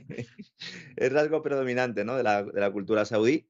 Y bueno, pues eh, es de los buenos, ¿no? Es de los buenos, eso nos están diciendo. Es buena, es buena, sí. Buena, aunque ejecuten a gente en masa y tal, y maten a 40, 50, 60 en un día, parece ser que son buenos. Vamos a intentar explicar cuál es su papel en ese nuevo mundo, en esa nueva normalidad. También la relación con eh, supuestos enemigos, con los que de vez en cuando también pues, comparte determinados intereses. Hablaremos de la visita de Lavrov a Arabia Saudí, de la próxima visita de Joe Biden, que se va a producir, eh, si nada lo remedia, pues dentro de unos días hablaremos también de Khashoggi, de ese asesinato que dio la vuelta al mundo, de ese periodista que entró, ¿verdad? Pero nunca salió de allí. Algunos piensan que incluso pudo salir troceadito, ¿no? En una, en una nevera cuando Biden, de hecho, en la campaña electoral eh, sacaba el tema a relucir, era para criticar a Arabia Saudí, ahora tiene que viajar al país, es un papelón importante. Ha ido primero la CIA a preparar ese encuentro, comentaremos mañana pues de qué se habló en esa reunión con el director general de la CIA, con el príncipe heredero, eh, Bin Salman. Hablaremos también de la poco conocida relación de Arabia Saudí-China, que es una relación eh, sin amor, pero con negocio y sobre todo con vistas geopolíticas. Los dos saben que tienen terreno mm, común ¿no? que analizar y sobre todo que cultivar. Hablaremos de esa franja y de la ruta de la seda y cómo mm, de alguna manera también Arabia pues se está beneficiando de las inversiones que está realizando China para crear eh, bueno, pues esa muestra de su política exterior, ¿no? que hemos analizado también aquí en otros programas. También hablaremos de ese posible paso del petrodólar al petroyuan, esa, esa guerra de divisas y energía que subyace detrás de todo lo que está ocurriendo en nuestros días.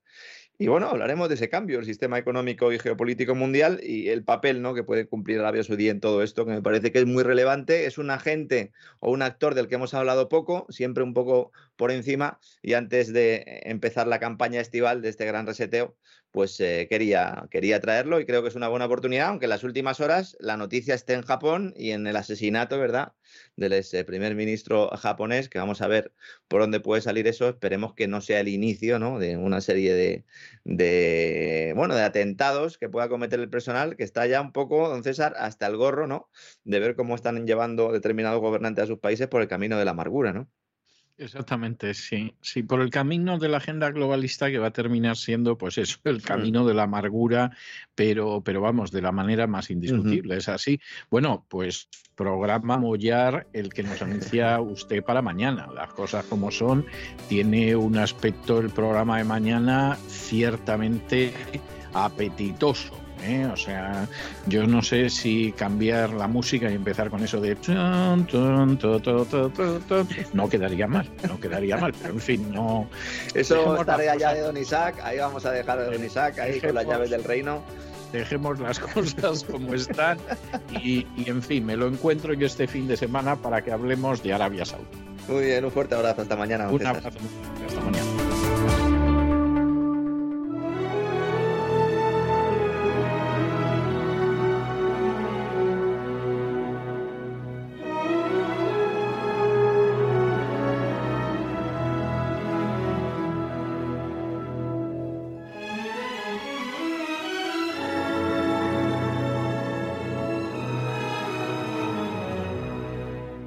Candilejas, Teatro y Espectáculo con César Vidal.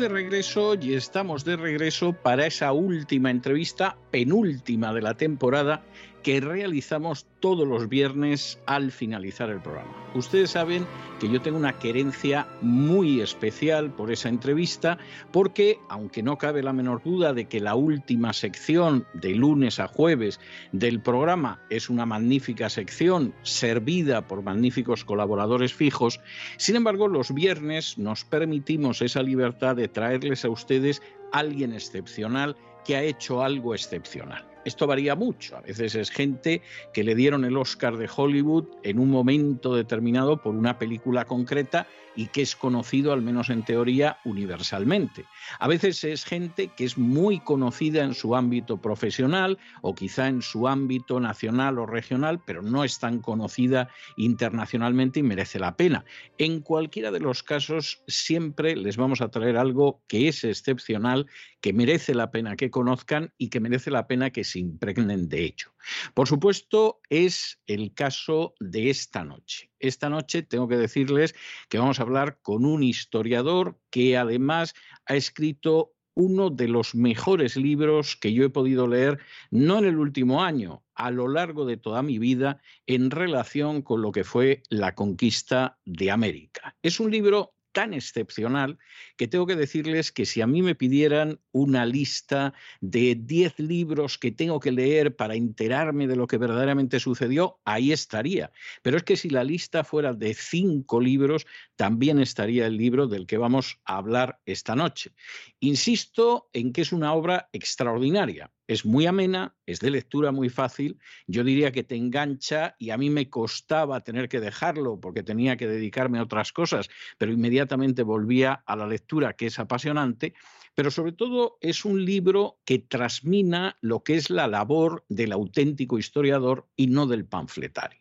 Es decir, una persona que conoce muy bien las fuentes de aquel tema que está analizando históricamente, que las conoce muy bien, que las puede leer de manera crítica, que las contrasta y que acaba extrayendo unas conclusiones que, bueno, no pretenden hacer propaganda, no pretenden ser panfletarias, no pretenden lanzar una determinada ideología, sino que se sustentan simplemente en lo que está a nuestro alcance para analizar un periodo histórico concreto. En este sentido, el libro es excepcional, y descuella totalmente sobre la enorme proliferación de basura impresa acerca de la conquista de América que hemos tenido que sufrir en los últimos años en algunos casos libros que han pasado con toda justicia desapercibidos, en otros que incluso han tenido éxito para vergüenza de los lectores, pero en cualquiera de los casos esa es la realidad. El libro del que les estoy hablando, insisto, un libro de lectura obligada, editado por ARPA, se titula La invasión de América y su autor es el historiador Antonio Espino. Don Antonio, muy bienvenido, muy buenas noches. Muchas gracias, muy buenas noches y gracias por invitarme a tu programa. Bueno, yo tengo que decir además que don Antonio Espino yo lo conocía antes de este libro, porque es una persona que ha escrito magníficos libros de historia militar, por ejemplo, sobre la época de Carlos II, Austria, como es, por ejemplo, sobre la historia militar de la conquista de México y de Perú, pero en términos generales es también un gran historiador militar, que yo creo que es una de las áreas historiográficas ahora mismo más fecundas en España, aunque quizá no sean los historiadores más conocidos. Don Antonio, hay una primera cuestión que a mí me parece bastante importante que aterricemos sobre ella en primer lugar, y es toda esa madeja de mitos acerca de la conquista de América, donde se intenta presentar una visión dorada, blanca, de lo que fue un choque extraordinariamente cruento. Usted habla en la introducción, en el prólogo a la nueva edición de María Elvira Roca Barea, eh, a la que describe usted como autora de un panfleto exitoso, yo creo que ese es un juicio extraordinariamente generoso y caballeresco. Es decir, yo seguramente tendría palabras más duras, pero luego en las siguientes páginas va abordando usted una serie de mitos. Si le parece, voy a intentar que los vayamos desgranando. Primer mito, hubo unas leyes de Indias absolutamente humanitarias que buscaban proteger a los indígenas y que los protegieron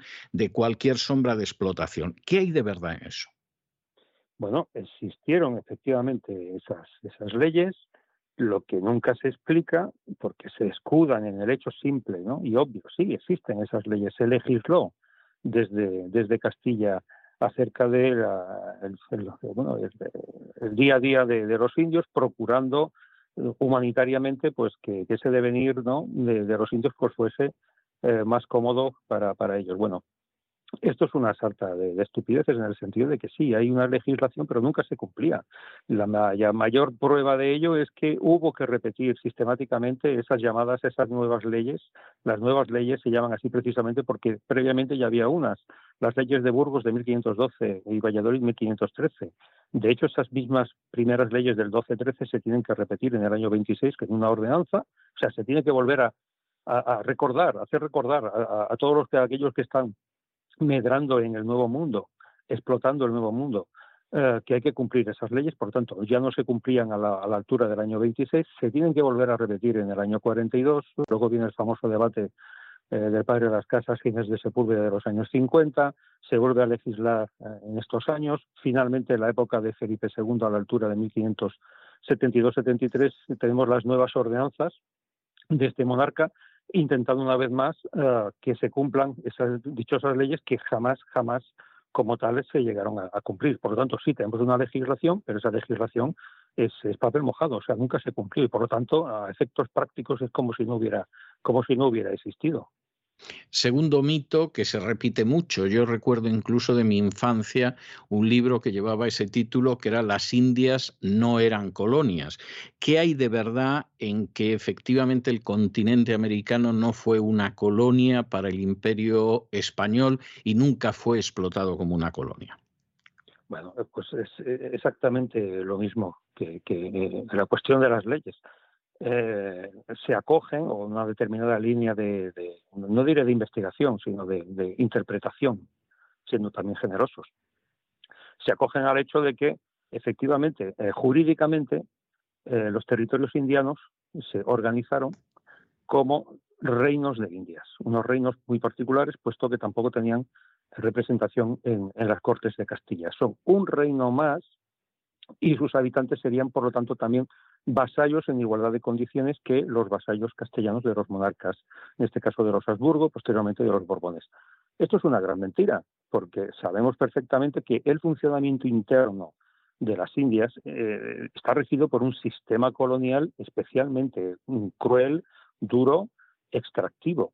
Las Indias fueron unas colonias a efectos prácticos eh, se trató a los indios, se trató a los aborígenes como si fuesen esclavos o en un régimen de semi-esclavitud durante la mayor parte del tiempo de, la presencia hispana en, las Indias, los regímenes de trabajo irían, cambiando a lo largo de los años, pero desde luego el trato que reciben es de, muchos casos de esclavitud y en otros bastantes también de semi-esclavitud, no, olvidemos que una, una, institución como la encomienda, ¿no? que es el sistema por el cual se reparten indios como ah, en forma de, digamos, de mano de obra, ¿no? que, que reciben los llamados encomenderos, los colonos hispanos, bueno, este, este, esta institución, por ejemplo, no desaparecerá hasta 1791, nada menos. Por lo tanto, lo que rige en América es un sistema colonial, avant la letra, es el típico modelo colonial de explotación, y si jurídicamente lo organizaron como o a la manera de unos reinos, eso no es óbice para que eh, en la práctica, en el día a día, las Indias fuesen unas verdaderas colonias. Por lo tanto, es una gran patraña pretender que por esa, digamos, esa circunstancia jurídica uno pueda alegar que en realidad nunca fueron unas colonias. Y eso les sirve para decir, claro, si no son colonias, no hubo explotación. Por lo tanto, el régimen hispano en América nunca fue un régimen de explotación. Una gran mentira. Otra de las afirmaciones que se hace es que en esos dominios hispánicos en América no hubo esclavos. Mentira, una gran mentira también, porque desde el primer momento se, hizo, se hicieron esclavos. Desde el primer momento, Colón, de hecho, se puede presentar perfectamente, no solo como el gran almirante, el gran navegante genovés, Colón es un, es un esclavista, en el sentido de que una de las primeras acciones que realiza cuando llega a las Antillas es organizar una empresa esclavista y empieza a, exportar, entre comillas, a personas a, la propia península ibérica. De hecho, eh, el, plan de Colón, o uno de los, ejes del, plan económico de Colón en las Antillas era precisamente, dado que mm, eh, la cantidad de oro, la, cantidad de riqueza que estaba encontrando en los primeros momentos, pues no era seguramente eh, o no alcanzaba los niveles que él, hubiera deseado que además había prometido, pues una, una salida fácil a esa, a esa realidad tan, tan difícil para él fue comenzar a, esclavizar personas para venderlos en los mercados eh, esclavistas europeos, específicamente en los hispánicos del momento. Por lo tanto, la, imagen, la imagen que tenemos de Colón también se ha falsificado mucho, porque es ni más ni menos que, bueno, como, la mayor parte de los navegantes comerciantes de su época, de su ámbito, tanto geográfico como de, conocimiento de, en cuanto a la navegación, ¿no? de, formación como navegante, toda esta gente en general son esclavistas. Siempre que pueden van a esclavizar personas como, como un sustento económico de sus empresas. Colón lo hace y a partir de Colón lo hacen todos. Y es muy significativo, por ejemplo, que eh, las acusaciones sobre determinados eh, aborígenes, ¿no? grupos aborígenes, especialmente los más violentos, casi siempre vienen, vienen acompañadas por una acusación eh, extraordinaria de son caníbales. Porque en el momento en el cual tú detectas caníbales, automáticamente, jurídicamente e incluso teológicamente, tú puedes esclavizarlos legalmente. Por lo tanto, la esclavitud del indio estuvo a la orden del día. Y una prueba más de lo que he dicho antes acerca de que eh, las leyes son papel mojado, las leyes de India, las famosas leyes de India son papel mojado, es que en todas ellas prácticamente se está legislando en contra de la esclavitud del indio y también casi automáticamente un año, dos años después de que esas leyes entran en vigor, comienzas a tener una gran cantidad de demandas de, eh, necesitamos esclavizar a los indios, los indios eh, belicosos hay que frenarlos de alguna manera, hay que estimular la aparición de, compañías, de, huestes indianas, de compañías eh, de, gente interesada en, el control de estos territorios y en la oposición a estos indios belicosos y por lo tanto es necesario que, se pueda esclavizar indios. Y esto ocurre además en todas partes. Esa esclavitud. sí. sí esa esclavitud de los indios no fue óbice para que además hubiera una esclavitud africana. Hombre, evidentemente, incluso musulmana, porque uno de los planes iniciales que tantas veces se ha comentado de, del padre Las Casas. Bartolomé de las Casas, sí. Sí, Bartolomé de las Casas, siempre buscando elementos negativos, que todo el mundo tenemos nuestras contradicciones y seguramente nuestros puntos más oscuros o, débiles, ¿no? Bueno, la cierta historiografía solo se ha dedicado a buscar los puntos oscuros del padre de las casas y entre otros sus planes desarrollados entre 1516, 17, 18, ¿no? De, intentar mejorar en la, en la, medida de lo posible la vida de los, de los aborígenes, bueno, su plan muy, muy ingenuo, si se quiere, fue, bueno, enviemos esclavos africanos, pero también incluso musulmanes a, las Antillas, a las Indias, porque de esta forma intentaremos que la pérdida de población aborigen eh, se pueda reducir y que nos dejen una cierta opción de poder evangelizar a estas pobres gentes antes de que todos ellos desaparezcan bajo, digamos, la, el yugo ese terrible ¿no? del, de, la colonización o del modelo de colonización que se que se ha introducido. Por lo tanto, la esclavitud del indio es que es, es algo absolutamente común. Está perseguido judicialmente o jurídicamente, sí, de acuerdo, están las leyes, pero luego en la práctica los propios virreyes, los propios gobernadores, etcétera, etcétera, constantemente le están reclamando al rey excepciones a esas leyes porque si no, el control de los territorios eh, hubiera sido imposible. Otro de los grandes mitos, yo diría que uno de los mm, argumentos más manidos a la hora de esa presentación de la leyenda dorada es el mestizaje, es decir, la idea de esos conquistadores españoles que mezclan generosamente su sangre con la sangre de los indígenas. Eh, ¿Qué hay en realidad detrás del mestizaje que no es una mezcla generosa de, de sangres, ni mucho menos? No, no, no es una mezcla generosa. Lo que hay es una realidad biológico demográfica muy clara. Si se sabe perfectamente que en el transcurso, solo por referirme al siglo XVI, si en ese transcurso del siglo XVI eh, eh, apenas el 20, 22, siendo muy generosos el 25% de los pasajeros, los llamados pasajeros de Indias, ¿no? aquella gente europea que, viajaban al, al, Nuevo Mundo para instalarse definitivamente en la mayoría de los casos en ese, en ese Nuevo Mundo, muy poca gente regresó, pero también los hubo. Bueno, si solo un 20-22% eh, son, son, son mujeres, mujeres jóvenes, porque también el 70-80% de las personas, de los varones que cruzan el Atlántico también son, son, son gente eh, joven, pues uno entiende perfectamente o puede llegar a entender con una cierta facilidad que, que, el mestizaje forzado por esas circunstancias que comento, pues estuvo a la orden del día. Pero decir o señalar o pretender, eh, sobre todo lo más duro es pretender eh, convencer a, nuestros conciudadanos ¿no? de que ese mestizaje fue un acto de generosidad, porque claro, eh, no deja de ser una, presentación de la situación absolutamente eurocéntrica e, incluso racista, porque claro, como dijo un autor hace ya muchos años, claro, es que el pigmento, el pigmento amarillo, ¿no? Se tiene que retirar ante el pigmento blanco, ¿no? La, eh, la racialización de, la sociedad ¿no? Eh, está muy clara. Eh, gracias a la presencia de la sangre europea, la sangre blanca, pues claro, es un favor que le estás haciendo a estas poblaciones que se elevan a la medida de sus posibilidades se elevan mediante el mestizaje a la altura de la de la raza de la nueva raza dominante en estos en estos territorios, ¿no? Eso implica también, claro, tú proyectas tu civilización, tu tus sistemas económicos, tu tecnología, etcétera, etcétera, y por lo tanto, en el fondo, eh, entra dentro del conjunto de, digamos, de ventajas que reciben las poblaciones aborígenes ante la presencia generosa, por supuesto, de, de, los europeos, en este caso masivamente castellanos, pero no solo, no solo son castellanos los que llegan, digamos, dentro del paraguas, digamos, de, de los viajes eh, organizados eh, por la monarquía, por la monarquía hispánica a las Indias, ¿no? En estos años. Hay otros dos beneficios, eh, entrecomillada la palabra beneficios, a la que se hace referencia con mucha frecuencia, que es la creación de universidades en Hispanoamérica. En 1538 pues aparecen esas primeras universidades y también el hecho de la entrega de la lengua, por decirlo de alguna manera. ¿Qué hay eh, de cierto en cuanto a que esas universidades beneficiaron también a la población indígena? ¿Qué hay de cierto en el hecho de que efectivamente también la lengua fue algo que se hizo accesible a los indígenas para que se pudieran mm, eh, de alguna manera comunicar mejor con sus dominadores, con sus explotadores hispánicos? Aquí dos, dos cuestiones. En primer lugar, es, es obvio que, que, se, que se levantaron cosas, se dio la, por un real decreto, por una real orden.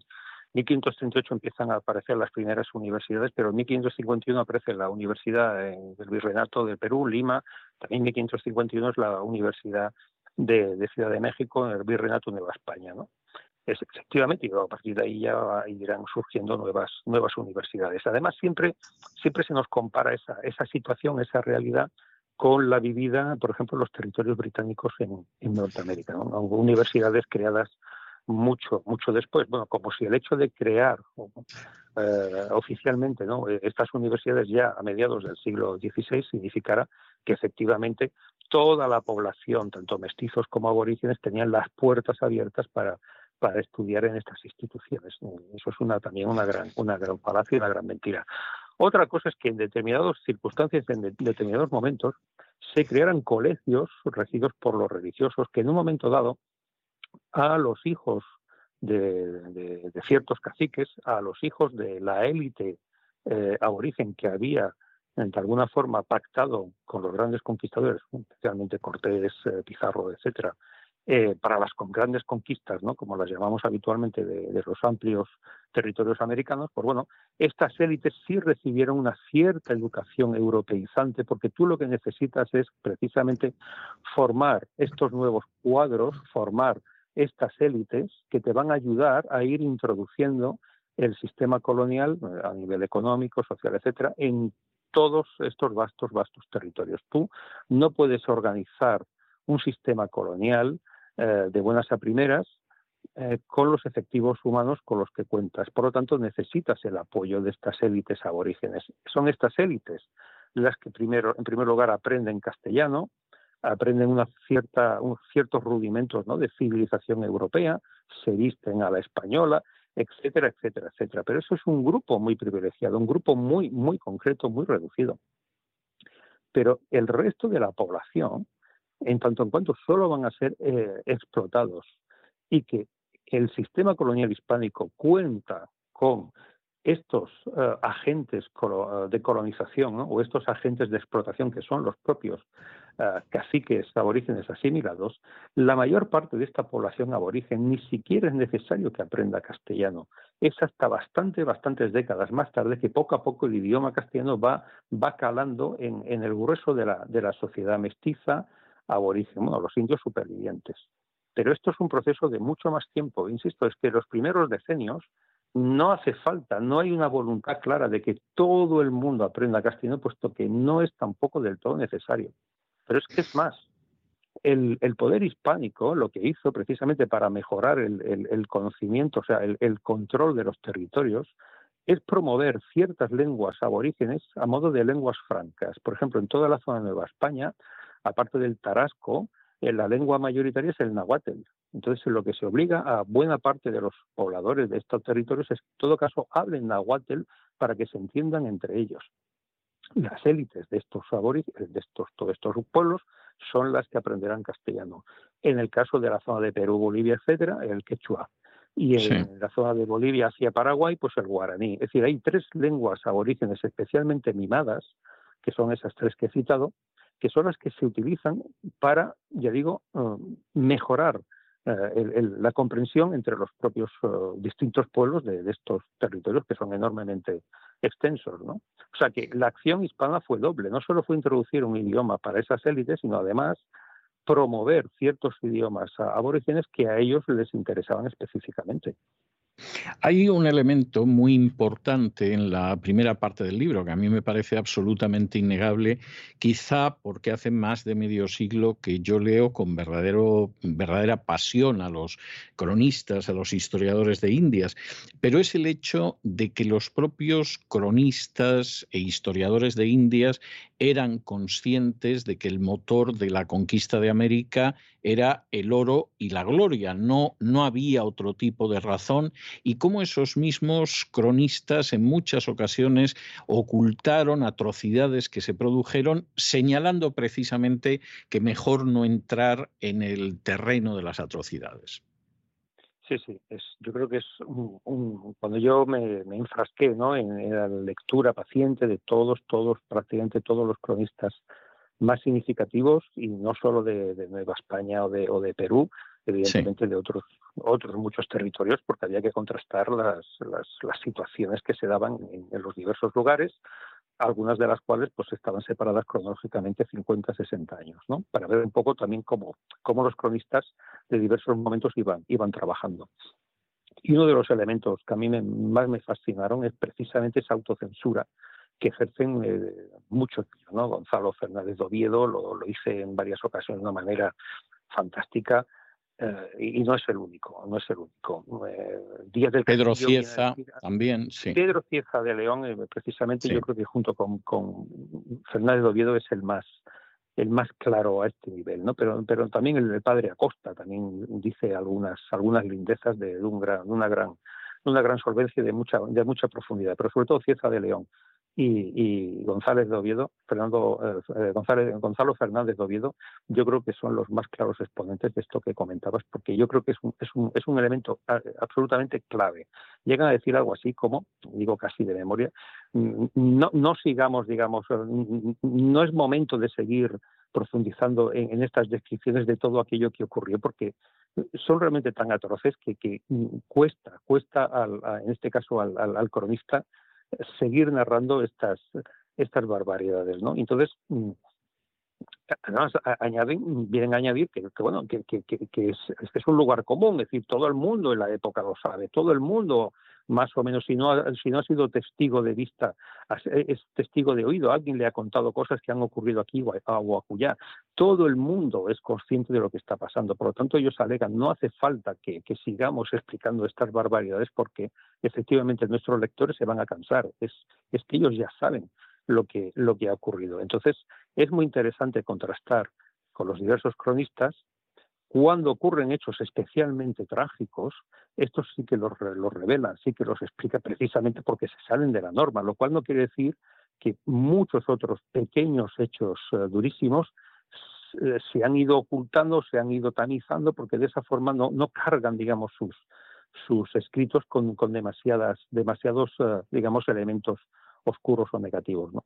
Y luego, claro, ya tienes que contrastarlo a casi a un siglo vista de, la llegada de Colón, pues con el trabajo de Antonio de Herrera, ¿no? que es el gran cronista regio de finales del 16.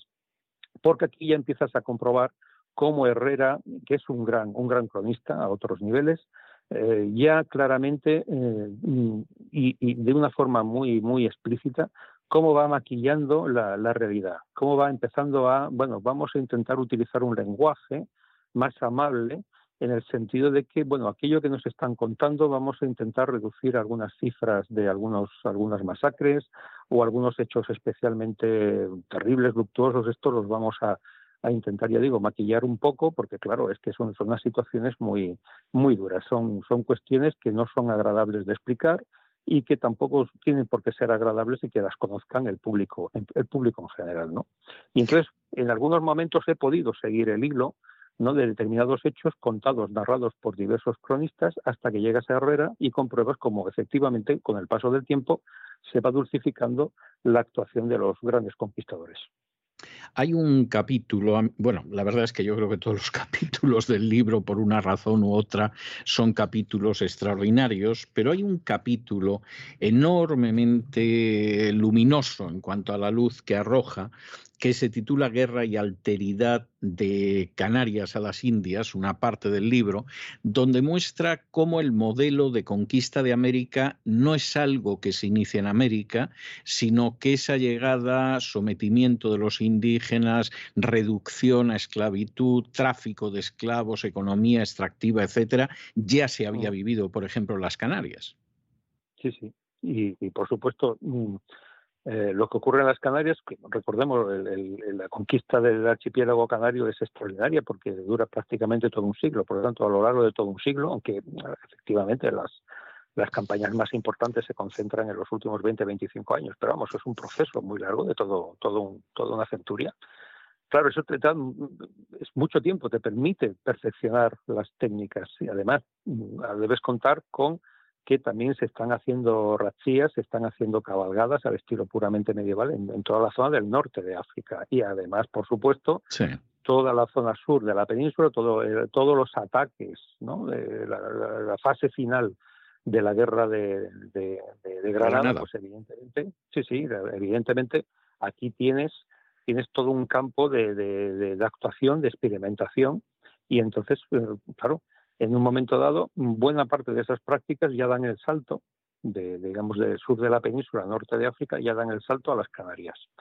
Y, en el momento en el cual comienzan a, ver que, con, pequeños, ejércitos, con pequeños grupos armados, con pequeñas compañías huestes, llamémosla como queramos, eh, eh, funciona eh, el hecho de poder someter determinados territorios. También es verdad que las Canarias es un territorio limitado geográficamente de extensión y con una población tirando a, reducida, mediana, baja.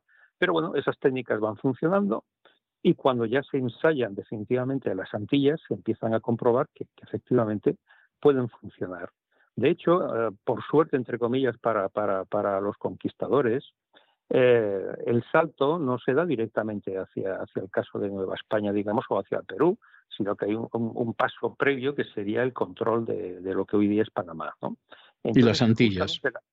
sí, sí, primero las Antillas y luego, luego inmediatamente Panamá. Entonces, en esos dos ámbitos, eh, ellos van comprobando efectivamente cuáles son las mejores técnicas para ir controlando grandes, grandes poblaciones, ¿no?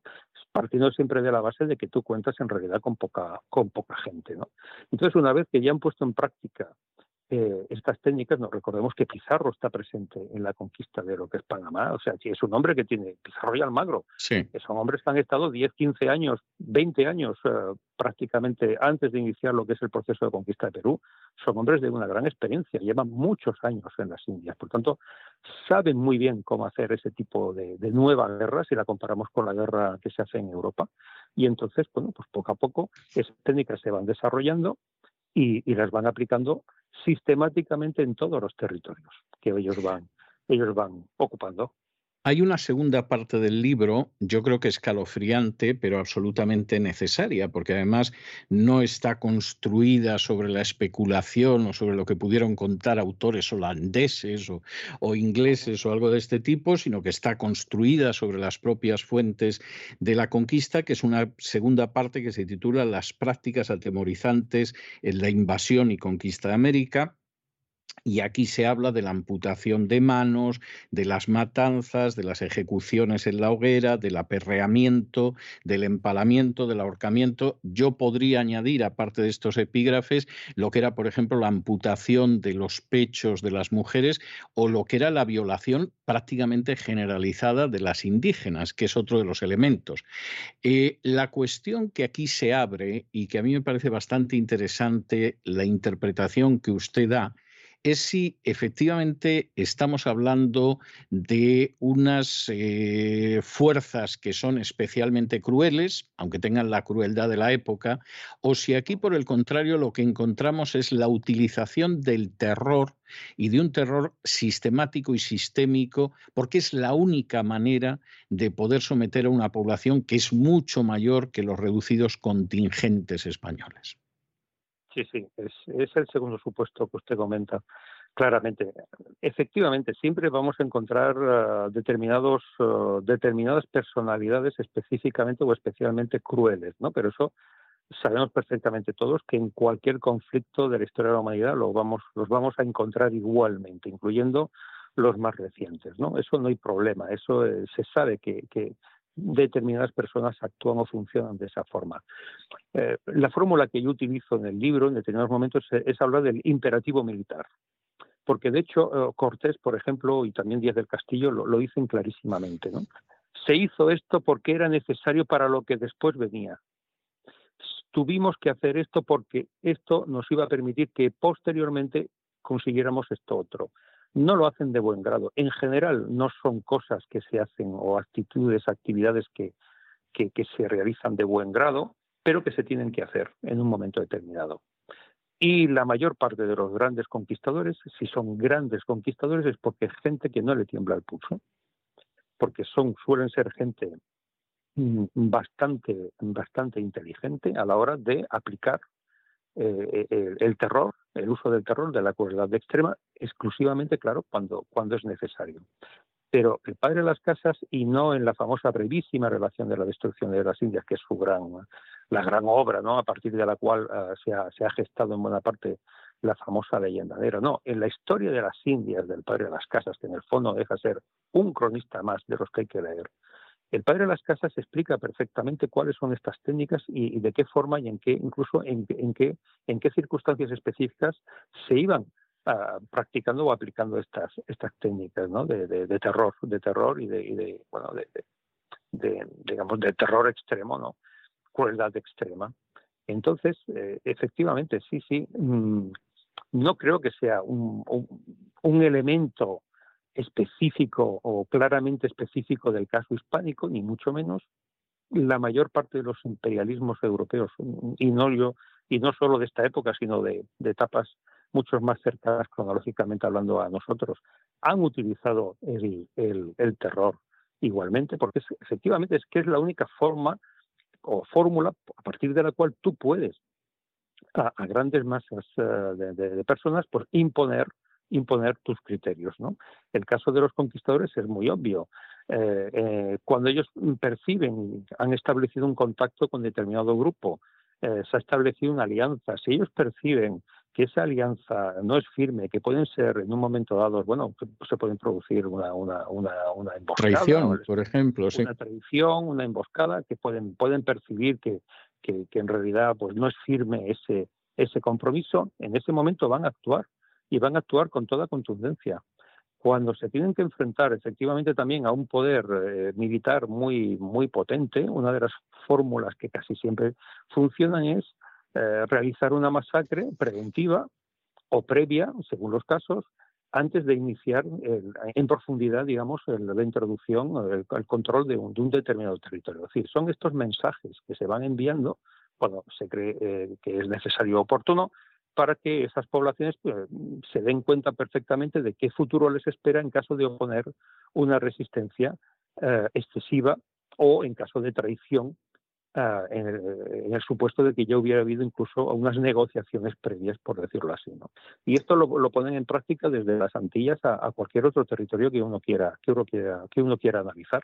Hay casos, sí hay casos que, parecen patológicos, pero que evidentemente se salen de esto.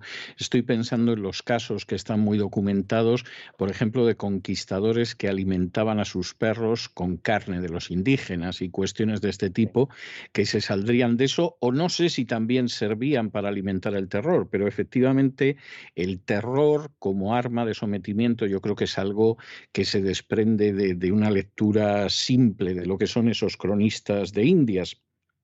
Hay una tercera parte del libro, a mi juicio también magnífica, en la que se habla de sitios y campañas. Está el sitio de México Tenochtitlán, están los sitios de Cuzco y de Lima, está la conquista de Nueva Galicia. Eh, magníficamente descritas. Yo diría que cada uno de estos capítulos realmente son pequeñas monografías muy bien perfiladas, muy, muy bien redactadas, muy bien construidas. Y la pregunta que uno se tiene que hacer a estas alturas de esta entrevista es, bueno, al final los españoles cómo consiguen imponerse sobre las poblaciones indígenas, porque tenían una tecnología militar superior, porque tenían un conocimiento del arte militar que era superior, porque tenía los antecedentes de las guerras en Europa, pero también de Canarias, de las Antillas, de Panamá, eh, porque disfrutaron de la alianza de los indios a los que no suelen hacer referencia, pero que formaban una parte muy considerable de sus fuerzas, o porque efectivamente supieron practicar esa política de terror de las poblaciones. ¿Qué es lo que finalmente lleva a que esa invasión de América, que va a durar mucho tiempo, acabe coronándose con el triunfo de los españoles? Bueno, no hay, no hay una, una causalidad única, obvio, porque sería entonces muy, muy reduccionista, ¿no? es un, es un compendio de todas estas cosas que, me ha comentado al mismo tiempo, porque mm, buscar una, una única causa realmente sería muy, muy, muy complicado, ¿no? Reducirlo todo a una, una única causa fundamental general. Yo, yo diría que habría dos especialmente fundamentales, que sería la alianza con, con los con los grupos eh, de resistentes, entre comillas, a los grandes poderes, siempre hablando del caso de, de Nueva España y de Perú, ¿no? Eh, la, la, la, suerte que tienen Pizarro, Almagro, eh, Cortés, por otro lado, de contactar con diversos grupos que, que los van a ayudar, son fundamentales para entender eh, cómo, cómo, acaba, cómo acaba sucediendo los hechos ¿no? que conducen a la, a la caída ¿no? de, tanto del imperio mexica como del imperio inca. Y aparte de, de, esta ayuda ¿no?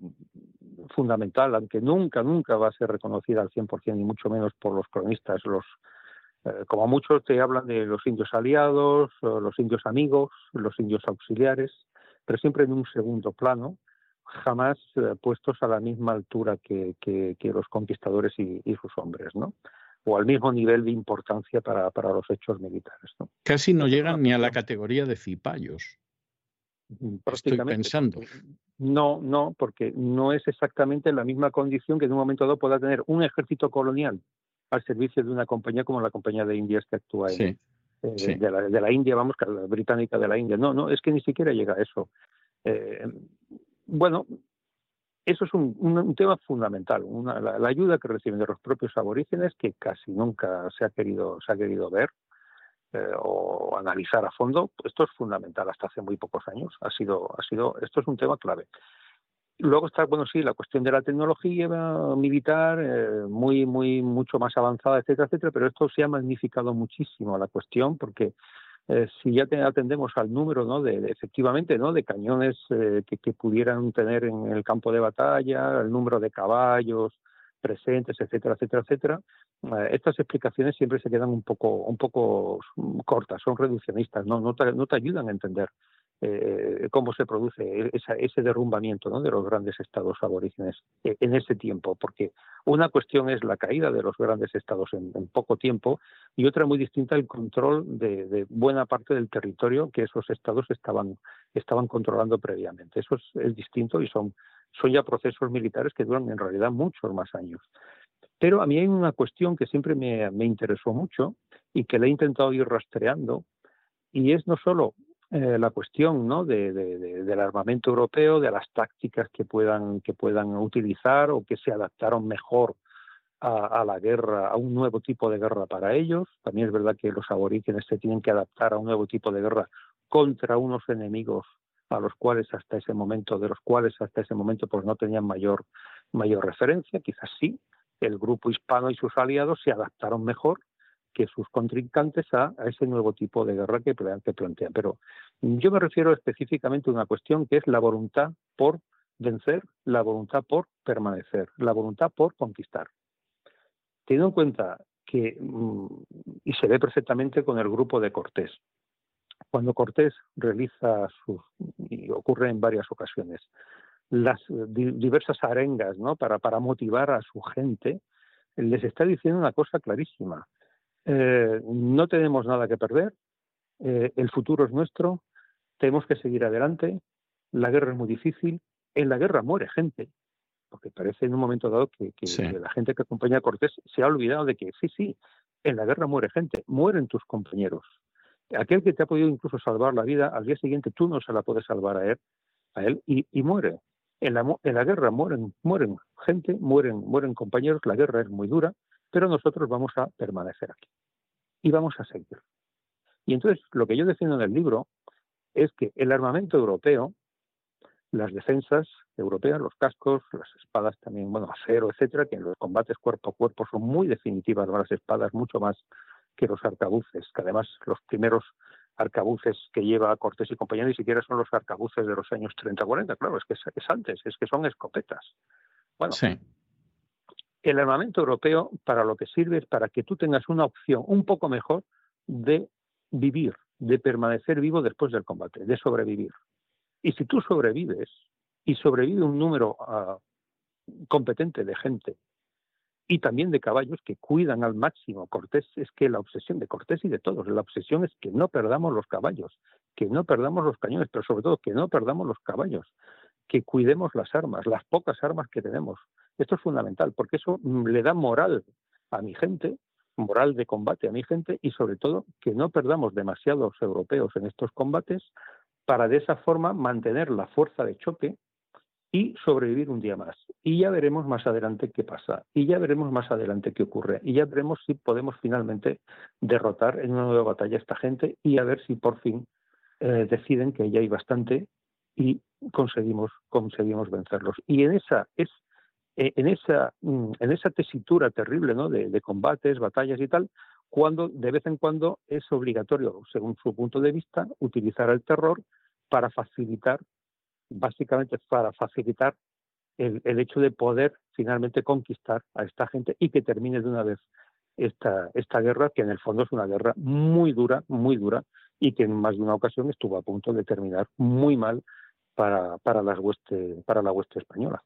Hay una circunstancia eh, muy interesante, la hemos comentado de pasada, pero quiero volver sobre ella, que es esa participación de fuerzas indígenas en, en medio de las tropas o al lado de las tropas españolas. Esto durante mucho tiempo es algo que los propios españoles ubican eh, en la periferia, hay alguna referencia, esos indios amigos, pero de alguna manera se considera que no son relevantes, que no son importantes o que no se les quiere dar relevancia o importancia. Sin embargo, en los últimos años, esa presencia de indígenas se utiliza como un argumento para decir que los españoles no fueron conquistadores. De pronto la idea de conquista que hemos oído durante siglos ya no suena bien después del proceso de descolonización de, la segunda mitad del siglo XX, sino que los españoles lo que fueron fue libertadores. Es decir, llegaron como libertadores de una serie de etnias y de ahí que recibieran ayuda. ¿Qué hay de verdad en eso? ¿Qué hay de propaganda? Bueno, hay una cierta dosis, una cierta dosis de verdad, pero a mí me parece también excesivo, muy excesivo, que ahora de pronto eh, la acción militar, la acción de choque, digamos, la, el liderazgo, en definitiva, que aportan Cortés, Pizarro, etcétera, ah, ahora de pronto tampoco se quiera, tampoco se quiera reconocer, ¿no? Ya últimamente ya se llega a escribir y no estoy de acuerdo que realmente, o no estoy de acuerdo al 100%, eh, no, esto es que realmente es un es una es una guerra, es una guerra civil entre indígenas civil, que es la forma más fácil de, de, entender, incluso, bueno, entenderlo para, para digamos, el, resto de los conciudadanos, ¿no? La, la, sociedad. No, son grandes guerras civiles, bueno, no exactamente. En el caso del Perú sí se podría considerar hasta cierto punto una cuestión de guerra civil, pero en el caso de México para nada, no es una guerra civil lo que ocurre y es realmente bueno, una circunstancia muy concreta ¿no? de una estructura política de, Estado que, tiene muchos problemas internos, a los que se añade una guerra de conquista contra Tlaxcala que no acaba de funcionar del todo y justo en ese momento tan complicado para el emperador Moctezuma II es cuando aparece Cortés y empieza a operar. Y claro, esa situación trastoca totalmente los planes, los planes políticos, los planes de guerra que había que se habían desarrollado los últimos años en el, en el territorio. ¿no? Entonces, claro, es, sí, sí, dime, dime. No, no, no, no, dígame, dígame, concluya y le digo. sí. sí, no, es, es, es ahora, digamos, eh, intentar, intentar ocultar el hecho de que efectivamente eh, dentro de, esa, de esas grandes guerras uh, entre aborígenes el concurso de los llamados conquistadores fue un concurso absolutamente secundario. Y eso también me parece que es un poco reduccionista, me parece que es, que es un poco faltar a la verdad, porque sin e, ese liderazgo que en un momento dado Cortés y, otros eh, pudieron realizar, es difícil pensar que, por ejemplo, Tlaxcala hubiera podido ganar la guerra a los mexicanos. Totalmente. Seguramente hubiera, hubiera ocurrido justo lo contrario, es decir, que Tlaxcala cinco años más tarde, diez años más tarde, quince años más tarde, seguramente Tlaxcala hubiera, hubiera sido conquistada por los, por los mexicanos, por ejemplo. Hay una última mm, parte del libro, la parte cuarta, que se llama Resistencias, que a mí me parece también enormemente interesante, iluminadora, porque la gente suele pensar, y a veces se utiliza también como un elemento de propaganda, que bueno, sí, los primerísimos años hubo un choque muy fuerte, efectivamente la guerra pudo ser una guerra dura, pero en última instancia eso fue una cuestión de los eh, primerísimos años. Después lo que asistimos es a una convivencia armónica, pacífica, enriquecedora para ambas partes, etcétera. En esta cuarta parte del libro que se titula Resistencias, donde se habla de los chichimecas, de los cachiqueles, de los reches, de los muzos, de los chiriguanos, lo que parece evidente es que por el contrario existió una voluntad de resistencia indígena prácticamente hasta la independencia de Hispanoamérica. Es decir, hubo grandes sublevaciones indígenas hasta finales del 18, como mínimo. Sí, sí, sí, constantemente eh, todo aquel que pudo. Bueno, la fórmula más sencilla sería todo aquel que pudo en un momento determinado eh, rebelarse contra un poder tiránico, mm, lo iba a hacer y de hecho lo hizo. Y una de las mayores pruebas es, por ejemplo, los indios chiriguanos, eh, que se mueven en lo que hoy es el Chaco en dirección a, bueno, la actual zona de Paraguay en dirección hacia Brasil. Los chiriguanos eh, son, son extraordinarios. Siempre hablamos habitualmente ¿no? de los mapuches, ¿no? los famosos araucanos, como, como ejemplo máximo de resistencia, que lo fueron, pero los chiriguanos andan, andan, les andan muy cerca. Los chiriguanos son extraordinarios. Pensemos que a, finales del siglo XVI, un personaje muy importante como es el virrey Toledo, Francisco de Toledo, que es el, gran organizador del virreinato del Perú en los años 70, 1570. Este hombre tiene que desistir de intentar conquistar a los, a los chiriguanos. Y de hecho ellos se mantienen tan fuertes en, la zona de, o parte de la Bolivia actual que incluso los, los colonos hispanos que se van asentando en la zona les pagan tributo a los chiriguanos para que no los ataquen. Eso ya da una idea, por ejemplo, de las muchas diversas circunstancias que se viven. Bueno, el grupo chiriguano es que es muy curioso por la cronología. Los chiriguanos fueron totalmente ya conquistados, dominados, digámoslo, llamémoslo como queramos, por la República de Bolivia nada menos que en 1892, es decir, justo el cuarto centenario del descubrimiento de América es cuando caen, entre comillas, los chiriguanos. ¿no? Y ya sabemos lo que ha ocurrido en, tanto en Argentina como en Chile con, con sus respectivos aborígenes de, la zona sur. ¿no? Es decir, que son las repúblicas de Argentina y las repúblicas de Chile los que prácticamente casi los exterminan. No, no es una obra, no es una tarea que consiguiese realizar el, el, sistema eh, colonial hispánico, sino que ya llega incluso ya a la época de, la, de las repúblicas. ¿no? Entonces, efectivamente, eh, las resistencias fueron muchísimas y eh, en muchos lugares realmente fueron, fueron terribles y prolongaron las guerras durante muchos decenios. Eh. Entonces, la conclusión es que esa imagen de que México cae en tres años y que Perú cae en tres años y por lo tanto las guerras no tuvieron que afectar a demasiada gente puesto que fueron tan breves a nivel cronológico y que por lo tanto si no ocuparon a demasiados europeos porque se olvidan obviamente de lo que hemos dicho hemos dicho antes, ¿no? de los aliados aborígenes, claro, fueron guerras con el lenguaje actual de baja intensidad. No fueron guerras importantes, no pudo morir mucha gente, no fueron grandes quebrantos poblacionales. Mm, este sistema imperial que se impuso allá fue bastante benigno. Una, una gran falacia, porque, por ejemplo, conquistar eh, el, norte árido de México, no me estoy refiriendo a los estados actuales fronterizos con Estados Unidos, incluso los propios estados eh, de Estados Unidos actuales que, formaron parte de la monarquía hispánica en el siglo XVIII. No, no, me refiero a la, primera franja desértica al norte del Valle Central de México, donde vamos a encontrar las primeras minas de plata importantes, tipo Zacatecas, Durango, etcétera, esa franja costó 70 años conquistarla. Hasta finales del siglo XVI no se conquista esa zona, no se, no se pacifica, como ya se dice en la época, ese, ese territorio. Y en el caso de Chile es que no nos basta con todo el siglo XVI, tenemos que marcharnos ya hasta prácticamente todo el siglo XVII para ver cómo continúan las pugnas, continúan las guerras, cada vez las guerras van siendo, digamos, con una mayor distancia o las incursiones que se tienen que organizar contra los indios se van distanciando en el tiempo Pero la guerra en Chile, entre comillas, guerra en Chile, es que dura dos siglos. Por lo tanto, o por ejemplo, el caso del Yucatán, los mayas del Yucatán, la última ciudad maya que, que, es conquistada o que es libre, el cae aproximadamente, si no recuerdo mal, 1800, perdón, 1689, ahora me bailan las cifras, no sé si es 1689, 1693. Es decir, Estamos hablando de finales del siglo XVII para que tú puedas controlar completamente el área maya de la zona del Yucatán. Eso da una idea de la dificultad enorme de incorporar estos territorios y pensar que la guerra es un asunto muy, muy, muy de, escasa eh, entidad, ¿no? Que, ocupó a poca gente, que significó la muerte de poca gente, por, por esa brevedad que yo, que yo comentaba o argumentaba, ¿no?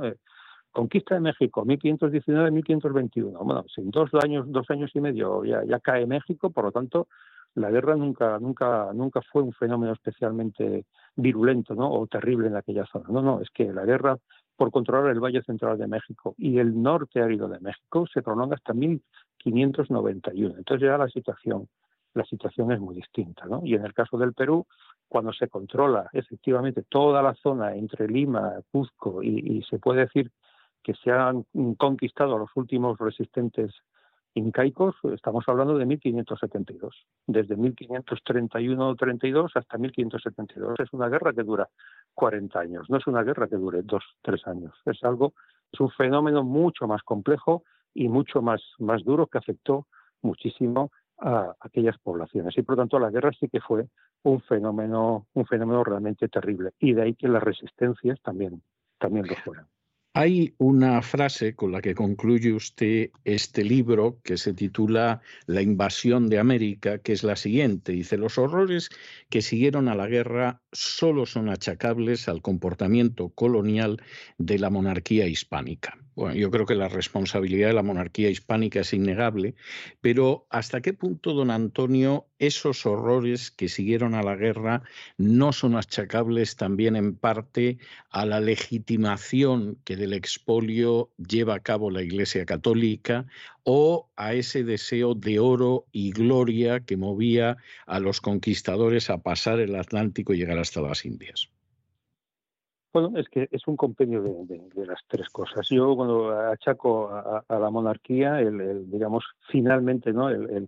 la culpabilidad de la monarquía en el sentido que la monarquía es la que efectivamente se ha hecho con el control de estos territorios, controla a, estos, a estos nuevos vasallos y por lo tanto tendría que haber velado mucho más o mejor de cómo lo hizo, cómo les, les pudo afectar a estas personas pues la presencia de funcionarios de la corona, eh, religiosos, evidentemente los colonos, etcétera, etcétera. Y la propia monarquía tampoco, tampoco lo acabó de hacer correctamente, porque su principal obsesión es obtener la mayor cantidad de beneficios posibles de estos territorios. Entonces, si ya tus hombres, los hombres del rey, los virreyes, los gobernadores, etcétera, etcétera, la primera y casi única obligación es mantener los niveles de extracción y de envío de metales preciosos a la península ibérica. Y cualquier otra consideración eh, siempre, siempre será desatendida si está en peligro eh, esa principal función de los territorios y de la explotación de estas personas, que es obtener esas, esas riquezas para una serie de, de necesidades que tiene la monarquía hispánica en, en, Europa, pues se puede entender que, ya digo, cualquier otra consideración queda, queda prácticamente en un segundo plano y no se preocupan demasiado de eh, cómo se está desarrollando la, vida, eh, el día a día eh, de estas, de estas pobres personas. Por lo tanto, por eso yo incidía en esa frase en que realmente es la, es la monarquía la que, la que tenía que haber, insisto, velado mucho mejor por, por estas personas. la monarquía pudo legislar, como hemos visto antes, legisló abundantemente para intentar, a priori, parecería favorecer a estas personas y en el fondo eh, la propia monarquía ante esa necesidad que, tiene de, que, de, que, envíen año tras año cargamentos y cargamentos de, metales preciosos, la propia monarquía deroga parte de esas leyes, lo hizo por ejemplo en 1545 Carlos, Carlos I con respecto a sus propias leyes de 1542, etcétera, etcétera. Por eso incidía yo en la culpabilidad, entre comillas, máxima de la, de la monarquía por encima de otras, de otras consideraciones. Bien, lo cual me parece correcto. Es decir, yo también creo que ahí existe un, ensamblaje de intereses que difícilmente se puede negar. Eh, eh, bueno, don Antonio, hemos llegado al final de esta entrevista. Quiero decirle que a mí se me ha pasado como si lleváramos hablando cinco o seis minutos, pero llevamos una hora, lo cual Es, es notable, pero, pero es que quisiera insistir para nuestros oyentes que este libro que, que ha publicado recientemente la editorial ARPA, que se titula La invasión de América, y cuyo autor es don Antonio Espino, al que hemos escuchado durante esta hora, de verdad que es un libro de lectura obligatoria. Es un libro que hay que leer. Por supuesto, lo que hemos hecho aquí ha sido un vuelo de pájaro.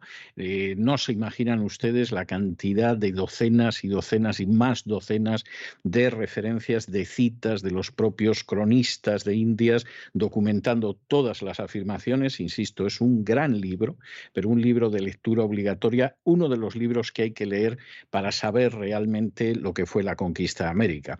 Don Antonio, yo tengo que darle las gracias por su habilidad y por su paciencia y por su gentileza. Y en otra época en que estas entrevistas tenían lugar en el estudio, como un pequeño reconocimiento a la paciencia y a la gentileza del entrevistado, yo le solía regalar uno de mis libros, se lo dedicaba, le decía que no estaba obligado a leerlo, pero eso ahora en el ciberespacio es imposible. Y entonces eh, yo me tengo que conformar como un modestísimo detalle con dejarles alguna melodía, eh, alguna pieza musical para agradecerles eh, la atención que ha tenido con nosotros.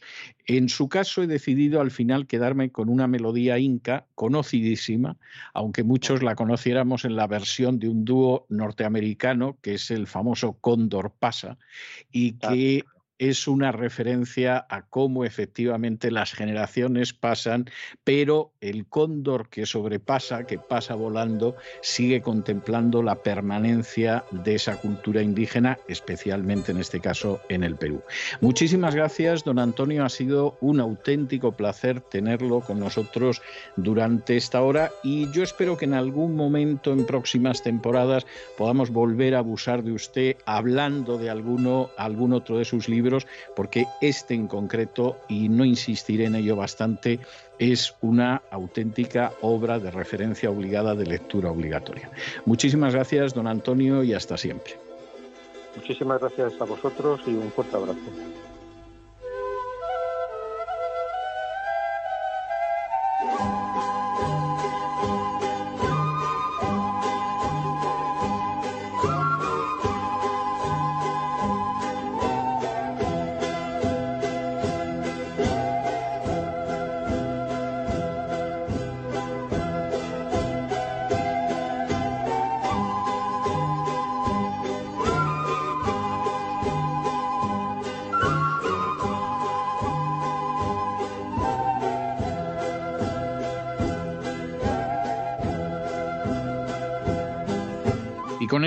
Compases de la conocida canción del Cóndor Pasa, una de esas músicas que escuchas una vez y no se te olvida ya jamás, hemos llegado al final de nuestra singladura de hoy del programa La Voz.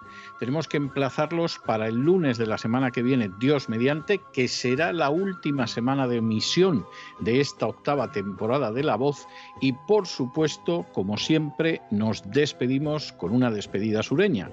God bless you. Que Dios los bendiga.